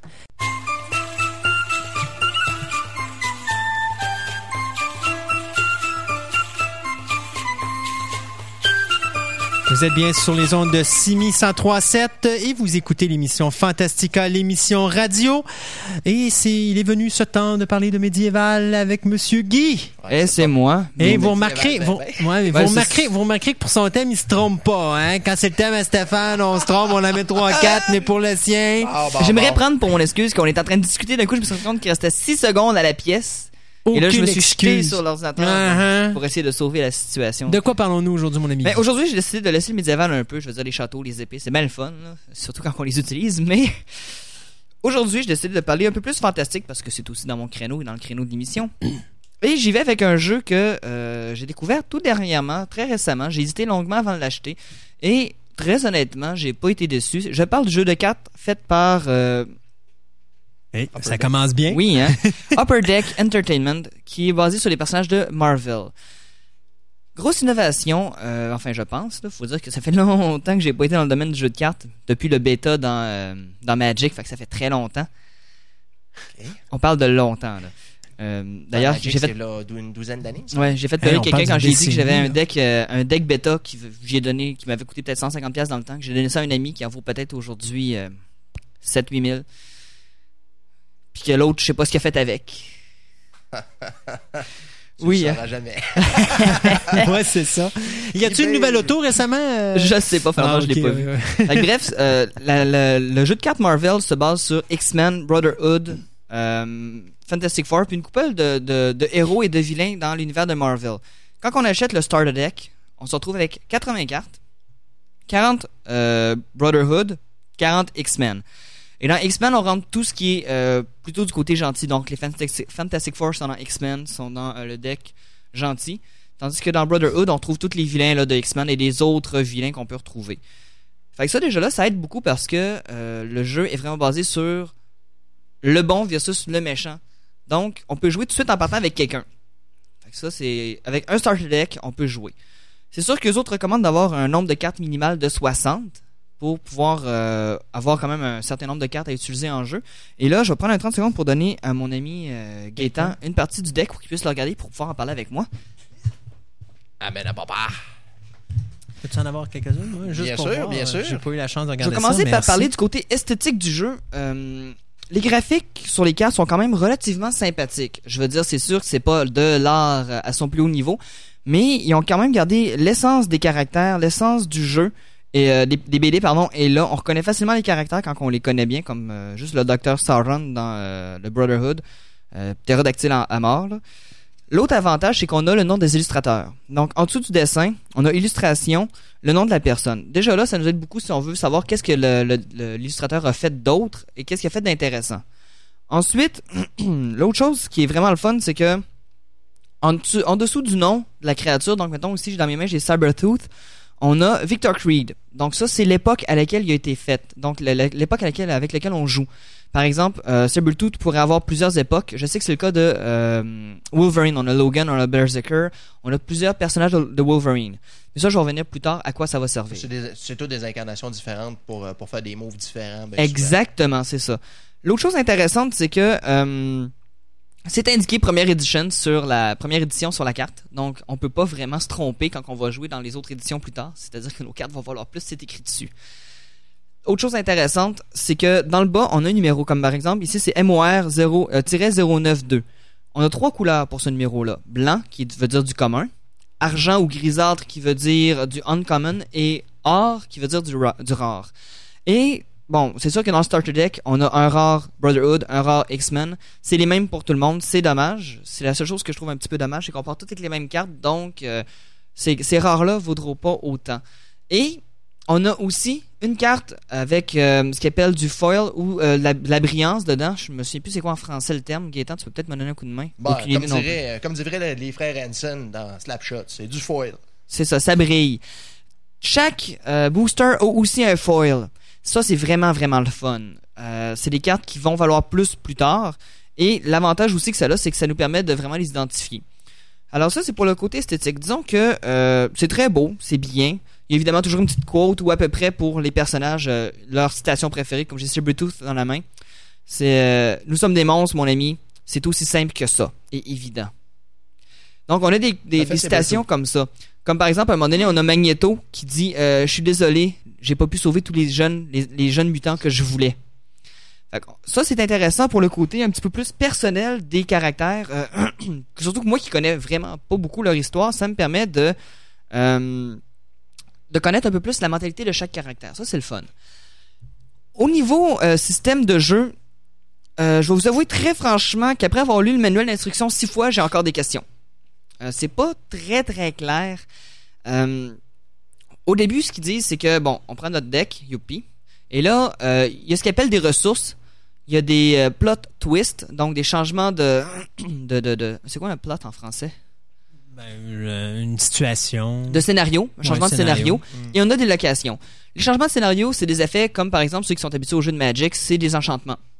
Carrément. Des affaires qui peuvent durer toute la, toute la, la game ou qui sont euh, temporaires. Les locations, c'est pas l'équivalent des lands, tout à fait, pour faire une analogie.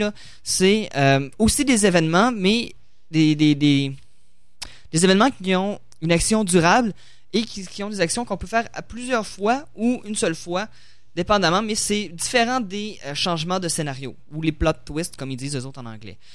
Donc, on commence le jeu et euh, ce qui est intéressant, c'est qu'on a une formation de combat à respecter. La formation de combat, c'est qu'on a notre premier front et notre deuxième front, ensuite on a nos ressources.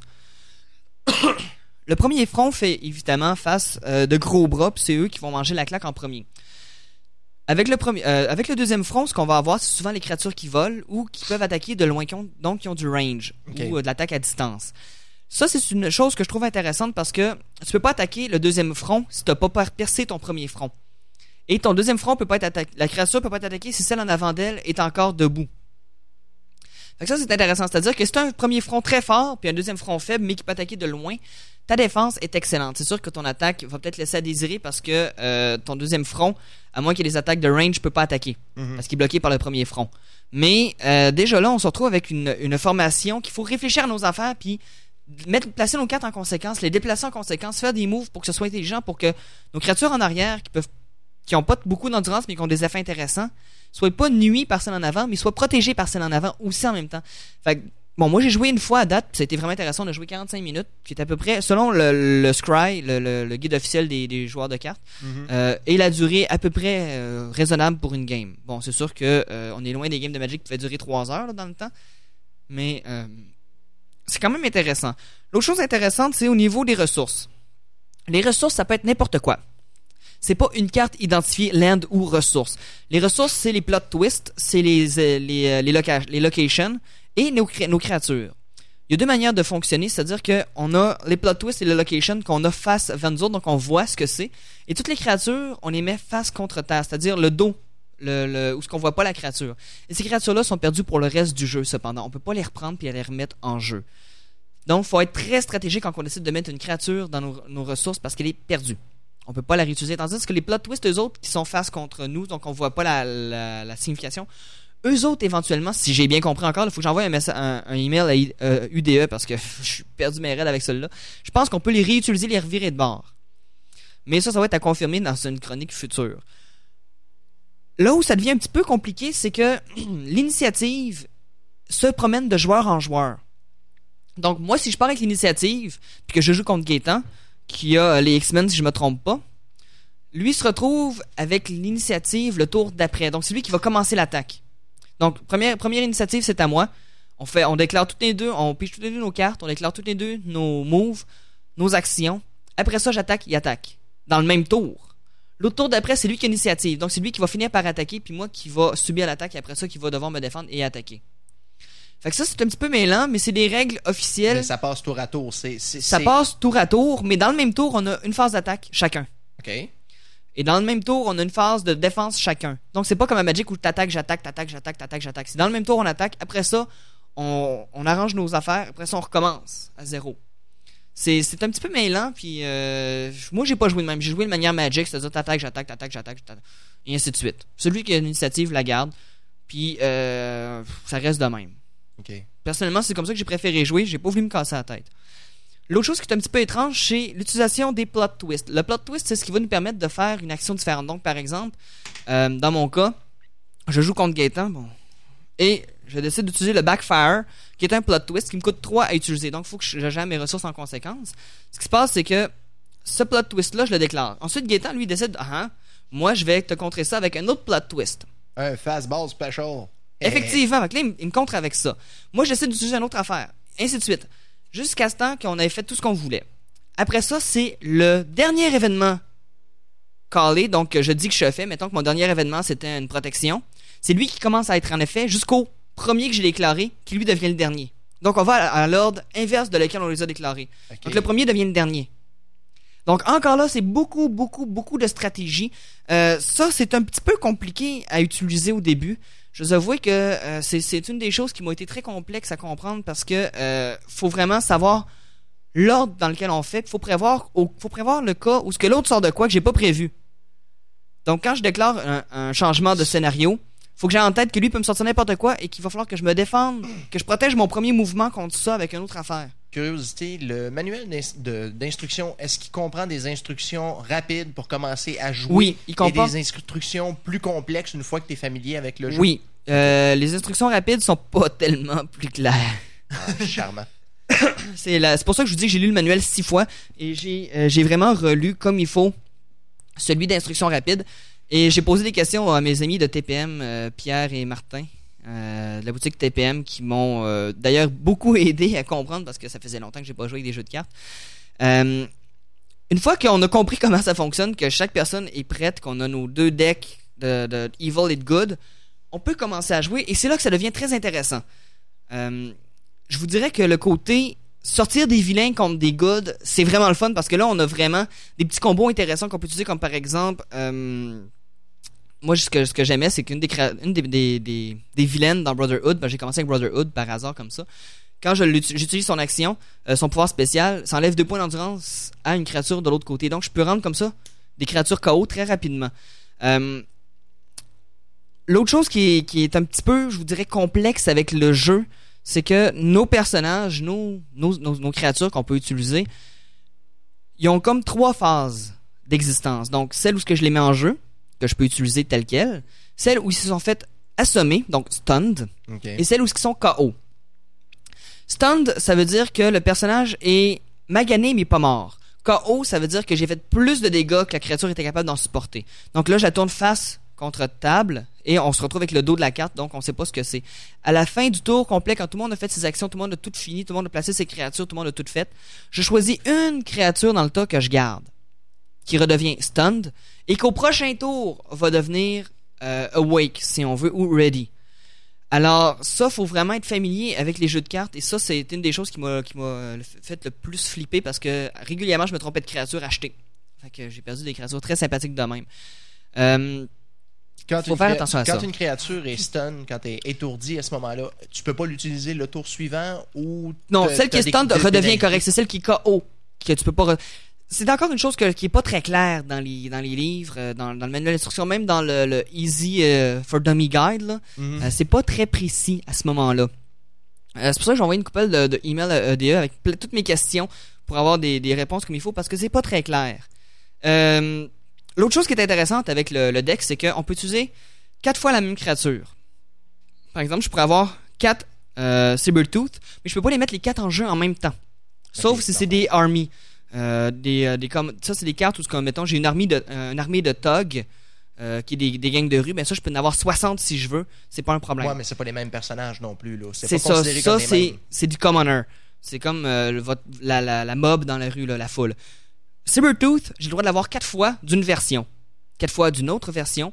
Puis ça, c'est intéressant. C'est que Sabertooth, je peux l'avoir en même temps jeune, vieux, euh, modifié. Ou comme Logan, je peux l'avoir Logan, je peux l'avoir Berserker, je peux l'avoir un autre affaire, je peux l'avoir. Donc, je peux avoir jusqu'à quatre fois le même caractère, fois quatre cartes. Mais là, on entend quatre cartes euh, distinctes. Là, on parle pas de double. Euh, Supposons que tu je quatre vais- fois la même carte. Par exemple, tu as deux fois Wolverine Berserker. Tu peux-tu l'avoir deux fois dans ton jeu? Je peux l'avoir dans mon, deux fois dans mon jeu, mais une fois sur la table. sur la table? OK. Donc, ce que ça veut dire, c'est que je peux avoir quatre, et quatre euh, époques différentes de Berserker. Et ces ch- quatre époques-là peuvent avoir quatre cartes chaque. OK. Ce qui nous donne un total de. Gaétan, calculatrice mentale. Oh, excuse, mais là, j'ai pas, euh, j'ai pas fait le calcul. Quatre fois interne, quatre. là. 16 par chez nous. là. Merci. Parce que je suis toujours impressionné avec les calculs, la, la rapidité de calcul mental de notre ami euh, Gaétan quand Ben, il calcule voyons. tout ça. Ben, voyons donc. Bref, ça c'est intéressant parce que je peux avoir vraiment quatre personnages différents. Ça, ça vient de sa descendance de Bruce Willis. Donc je peux avoir quatre personnages, quatre fois Logan, différents, mais quatre fois le même personnage. Fait que ça c'est intéressant parce que s'il meurt une fois, ben, je, le- je peux le récupérer. Mais ce qui est, qui est limitatif, c'est que je peux pas l'utiliser plus que quatre fois Berserker, mettons. Plus que deux fois Berserker, euh, une fois, pardon, en game. Mhm. Fait que ça, c'est- moins limitatif un peu, mais d'un autre côté, euh, c'est sûr que pour éviter les abusions comme Mystique, euh, qui une des versions de Mystique a 12 d'attaque, 12 de défense, mais d'en avoir 4, c'est un petit peu abusif, là. Ouais, ben ça, faut connaître, faut connaître le principe des scores aussi que c'est Oui, c'est là, ça. parce que c'est pas tout à fait évident quand tu vois des cartes comme ça avec plein de chiffres. euh, Qu'est-ce que chaque, chaque chiffre sur la Ça, carte ça c'est expliqué clairement dans le manuel d'instruction. C'est une des choses que j'ai été content. C'était bien expliqué. Euh, comment fonctionnent les cartes est bien expliqué. C'est comment jouer avec qui est un peu plus rough. Fait que, honnêtement, sur une échelle de 1 à 10, 10 étant le meilleur, je donne un bon 8, surtout au niveau de l'originalité des, euh, des graphiques, l'originalité de l'utilisation des événements et des, des, ressources et de tout ce qui, se ce qui se passe avec le jeu. Ça, je donne un, bon score. Là où ça perd un peu de son intérêt, c'est la complexi- complexité à jouer. Mais encore une fois, aussitôt qu'on a le starter deck, on peut commencer à deux, puis on peut se mettre à deux pour essayer de se, démerder facilement. L'autre chose intéressante, c'est que les autres cartes du Versus System, qui est euh, la marque principale de Upper Deck Entertainment, peuvent être utilisées dans le système Marvel. Donc, on- je pourrais aller chercher d'autres jeux faits par Upper Deck et c'est légal d'y prendre. Ok. Là, savoir si c'est accepté par mes coéquipiers, c'est une autre histoire. Il y a un site internet qui est le www.ude.com. Donc, Upper Deck Entertainment, ude.com, www. Je vous recommande d'aller voir. Euh, c'est un petit site intéressant. Il n'y a pas beaucoup d'informations sur le système de jeu, euh, ce que j'ai trouvé un peu dommage. Euh, Il n'y a pas vraiment grandes informations autres que des nouvelles genre euh, ben ça sort puis on a sorti ça puis bon. Mais tu veux a des pas beaucoup de questions? support, finalement. pas Ben, beaucoup de support expliqué Ben, mais le support doit être par Internet. c'est ça le support est par un mail. email donc vous leur envoyez un email ils vont être très contents de vous répondre Mhm. éventuellement. Il me semble, me semble avoir des ressources comme un site web. C'est quoi de mettre des instructions complètes, des Les questions, fric- des- les- des les questions, c'est ça. la Ça foire dépend. questions, Ouais, mais ça dépend. Ça dépend toujours le nombre de jeux que tu as. Si mettons il y en en a pas un, tant que ça va. Mais Sur le site, euh, euh, il y en a peut-être six que, ça j'ai sert vus. d'outil promotionnel Oui, en même effectivement. c'est ça que je comprends. Non, c'est sûr. Mais c'est pour ça qu'ils disent, tu sais, mettons un exemple, mettons, tu en as 10 jeux, tu t'imagines la quantité de questions que tu peux avoir. Eux autres, ils ont quand même une certaine Ouais, mais grosseur d'Internet. chaque jeu a capables, ses donc- particularités. Ouais, Oui, mais il faut les placer. n'importe quoi, tu y vas selon la pertinence des questions. Oui, mais il faut quand même les placer. Ça prend de l'espace. Donc, moi, je pense qu'à ce moment-là, la façon la plus facile et la plus, euh, la moins dispendieuse, finalement, c'est d'y aller avec un. Vous avez des questions, vous nous envoyez une réponse euh, via email, puis on, ben, plutôt une question via email, on va Dans vous répondre. enveloppe préaffranchie. Ouais, ouais, ouais. Non, mais ça peut être aussi simple que c'est un contrat qu'ils vont donner à quelqu'un de faire le web. C'est à peu près ça. Ouais. L'hébergement, c'est c'est- yes, c'est- comme tu dis, Gaëtan, c'est de la promotion. Ils vont payer l'espace, mais c'est. Fait que c'est ça. Honnêtement, j'encourage les gens à l'essayer. Ça coûte Euh, cher? Façon, Euh, non, le, le, le dé- le- ça c'est une chose que été très content. Le starter deck pour les 84 cartes, les 80 cartes pardon, c'est 14,95. C'est pas cher. Puis C'est après ça, très très raisonnable. Les boosters, je pense c'est 4,75 Pour combien de cartes? euh, doit être une me semble c'est- quinzaine de cartes. 13 15 cartes. Puis dans à date dans les boosters, dans chaque booster, il y a au moins deux uncommon et j'ai pogné une rare à date. Puis ils ont chacun leur foil, donc leur carte brillante. Fait que les boosters sont très bien faits, sont bien sympathiques. As-tu une façon simple d'avoir un listing complet des cartes qui sont disponibles actuellement pour quelqu'un qui veut. Aucune euh, idée. Faudrait aller voir chez TPM. C'est eux autres qui vont pouvoir vous répondre à celle-là. Moi, j'en ai vraiment aucune idée. Monsieur Guy, merci beaucoup.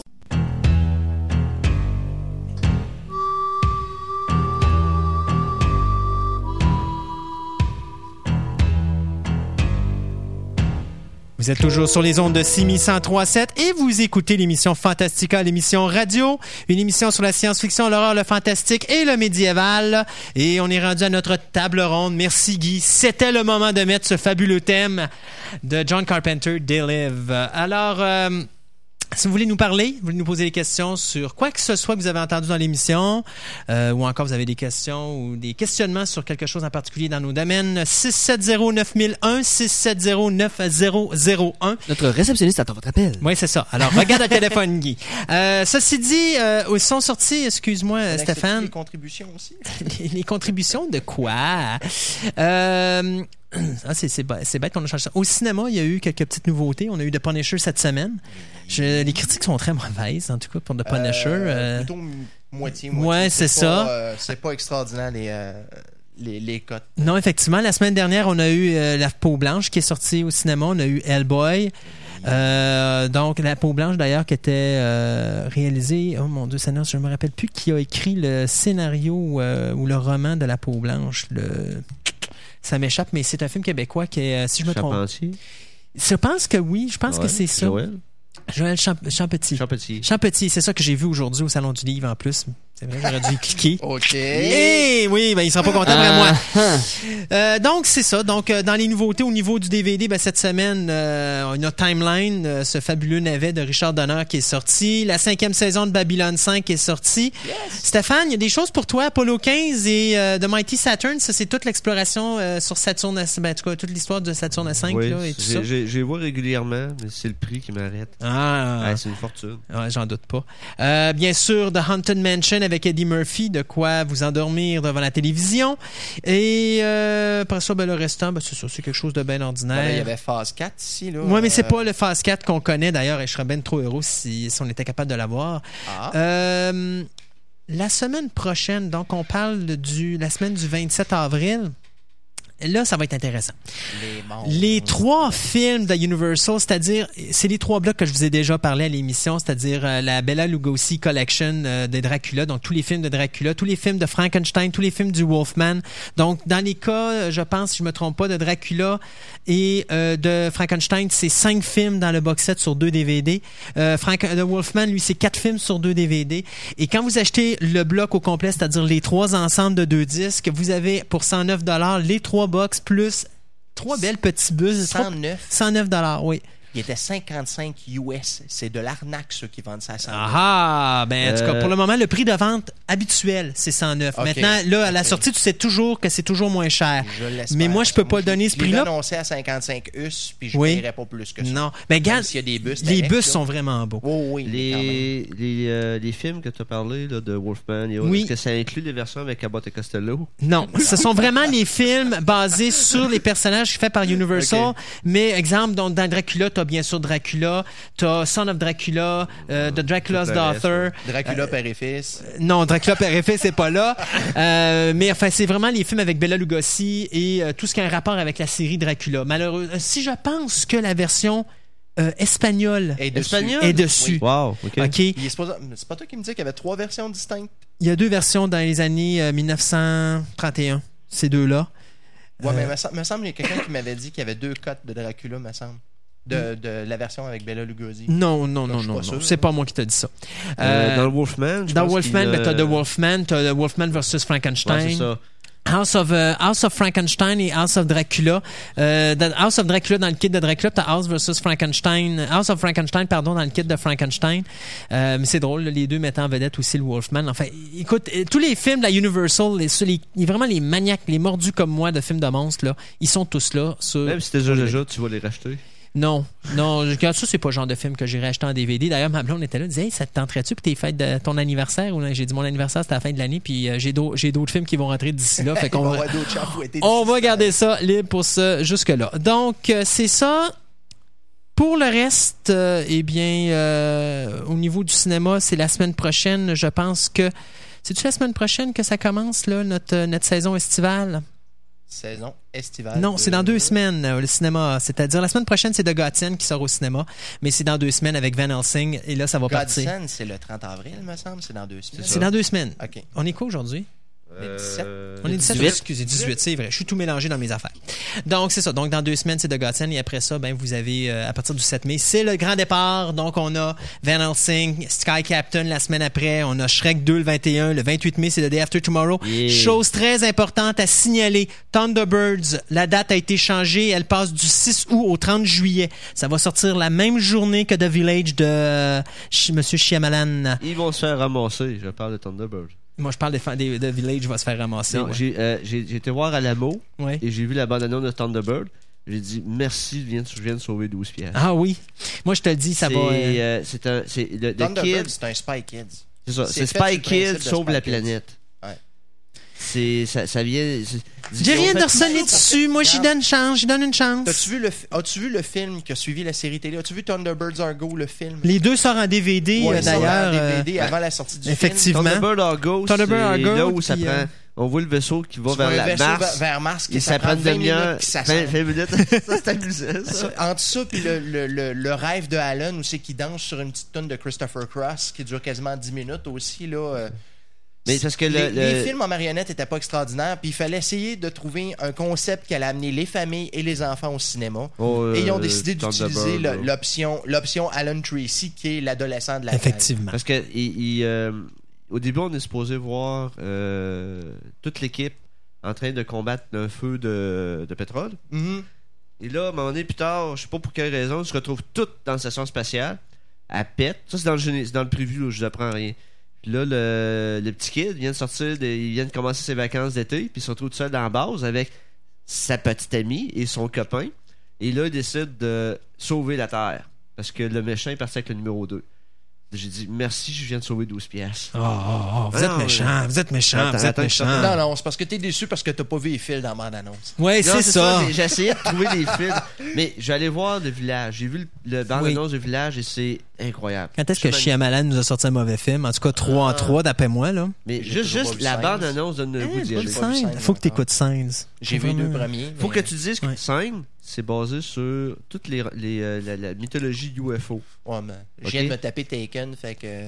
Mais c'est, c'est, c'est, Sign, c'est vraiment du. C'est terre à terre, il n'y a pas de magie. Puis là, j'avais été voir avec Gontran, puis il a dit Oh, mais c'est ridicule, les extraterrestres envahissent la Terre, ils sont tout nus, ils n'ont pas de scaphandre, ils n'ont rien. Il dit Gontran, ils sont tous de même, regarde les UFO, tout le monde les voit de même. Mm. Il dit- là, il a cliqué, il dit Ah, ben c'est ça. Il a pris vraiment les, les rapports, puis il a fait exactement ce que les gens. Donc, ça, c'est, c'est, c'est vraiment bon. Fait que c'est ça. Alors, euh, ben pour nous cette semaine, euh, c'est tout. Euh, alors au diable les anniversaires, hein, vous avez tout fait pour que je les dise, Euh, mais c'est pas grave. Vous voulez savoir c'était la fête de qui pendant les deux dernières semaines Vous allez sur le site F- Gratuit. gratuitement. Oh, non, non, mais de toute façon, il est déjà sur le site. Vous allez sur le site fhsf-phoenix, P-H-O-E-N-I-X.ca.tc. Vous allez dans la section anniversaire et puis là, vous allez vous amuser comme des petits fous parce qu'il y en a Euh, plein partout. Christophe, Oui. on parle de la promotion de la semaine prochaine. Oui, Si la- un membre oui, oui, oui, abonne oui. un ami. C'est gratuit? C'est gratuit pour un an. Ceci, euh, je, juste aussi, avant qu'on s'en aille, vous rappeler la semaine prochaine, n'oubliez pas, on est en direct de Place Laurier. Notre émission va être de 2h30. Ça va être un spécial festival bande dessinée. Donc, on va être en ondes de 2h à 4h30. De euh, midi 30 jusqu'à 2h, vous avez l'émission Jet Set. Tout ça en direct du site à Place Laurier, euh, le, cyber- du site du Cyberclub Phoenix. À côté de, euh, de San Francisco. On est en face du San Francisco. Euh, mais de toute façon, vous allez voir qu'on va être bien difficile à manquer euh, au festival à BD. Ils vont tous les groupies pour Bruce Willis. Exact, c'est ça. Et en plus, on va faire le lancement officiel de notre premier fanzine. Donc, un fanzine qu'on a réalisé avec le Cyberclub Phoenix pour euh, justement venir en Un aide. club appelé Bruce Willis. Non, non, Phoenix. Euh, donc, pour venir en aide aux jeunes BDistes québécois qui malheureusement n'ont pas les moyens de se financer pour se distribuer, bien nous, on le fait gratuitement via Internet. Alors, venez nous voir, euh, venez euh, nous voir à l'œuvre, venez aussi nous encourager et nous euh, faire part de vos commentaires. Des fois, vous avez des suggestions, ça nous fera plaisir de les entendre. Et puis, on vous attend. Donc, on vous donne rendez-vous la semaine prochaine à Place Laurier sur le mail central de 2h à 4h30. Alors, pour nous, c'est tout cette semaine. Bonne semaine. À la semaine prochaine. C'est Dieu le veut. Salut tout le monde.